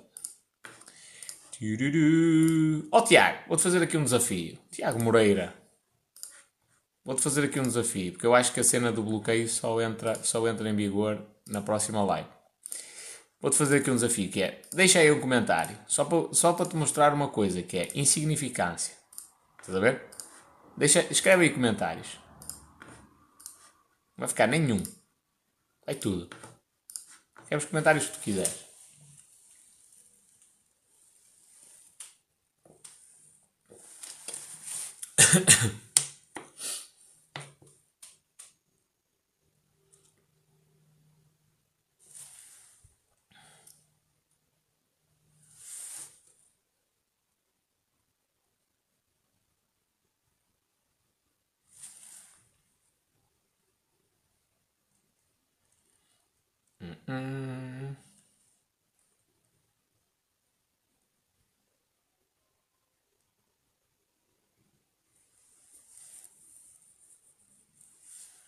Se o moderador silencia, é só momentâneo e fica para sempre. O, há, há, duas coisas que é possível fazer: silenciar uh, e bloquear. Os moderadores só silenciam. A pessoa pode assistir na mesma live, só não pode escrever nada. Um, eu posso bloquear o, quem está a fazer a live pode bloquear. E é o que eu faço. Comigo não há silenciar ninguém. Entra aqui alguém com aqueles coraçõezinhos e a dizer bonde, não sei, caralho mais velho. Já foi à vida. A primeira ainda tolero. Tipo, deixa ver. Estou só a fazer publicidade, entre aspas. A segunda, é, mas é que não é silenciar, é bloqueio. Puf, logo. E porquê? Aí é espanhol, que chunga, man. Mas isto não há liberdade e tal. Ninguém nos disse. Que, primeiro, ninguém foi atrás de ninguém. Eu não fui atrás deles. Faz game. Grande Sandra.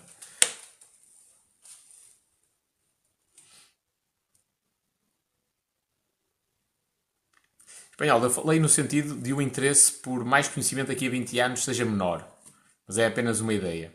Não, até acho que vai ser o contrário. Vai ser precisamente o contrário. Uh, agora vou falar de uma cena muito comida, com a cena da Neuralink e tudo mais, estás a ver? Pode não haver interesse pela procura ativa do conhecimento, mas a quantidade de informação que tu vais conseguir ter no cérebro se calhar vai ser muito maior. 20 anos é muita coisa, companheiro. Sabes que a, a, a cena evolui agora muito mais rápido.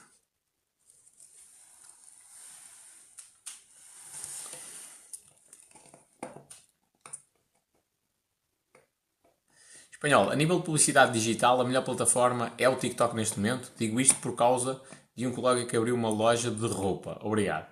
Companheiro, é assim, o TikTok, não, eu acho que ainda não consegues criar a conta de anúncios. Já tentei, ainda não, não deu. Já há anúncios de empresas portuguesas, mas provavelmente são grandes empresas e pronto. Tem prioridade, digamos assim. Mas ele provavelmente não vai conseguir criar uma conta de anúncios ainda no TikTok. Se ele tem pouco dinheiro para investir, eu recomendo que ele vá para o TikTok, porque o alcance orgânico está gigantesco. Estás a ver? Um, e, e, portanto é uma excelente oportunidade para ele conseguir conseguir a cena tipo de graça, porque só tem de gravar vídeos não está a pagar nada.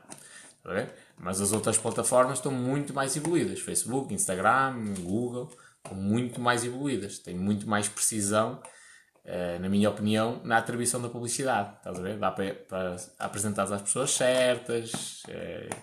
Mesmo, mesmo o, tipo, o conjunto de interesses no, no, no, TikTok ainda não está bem aprimorado. Nas, nos países onde já existe a, a, eh, a possibilidade de criar contas de anúncios e fazer publicidade normalmente. Tipo, é, o algoritmo é muito bom e eu acredito que a ferramenta de anúncios vai evoluir de uma maneira uh, espetacular Estás a ver? Acredito nisso, mas ainda é mais primário do que, do que, do que aqui as outras ferramentas. A cena é o melhor dos dois mundos. É utilizar o TikTok na parte orgânica, estás a ver? E utilizar as outras ferramentas para, para fazer anúncios. Pum, pum, pum. O que aconteceu à tua barba? Foi a vida.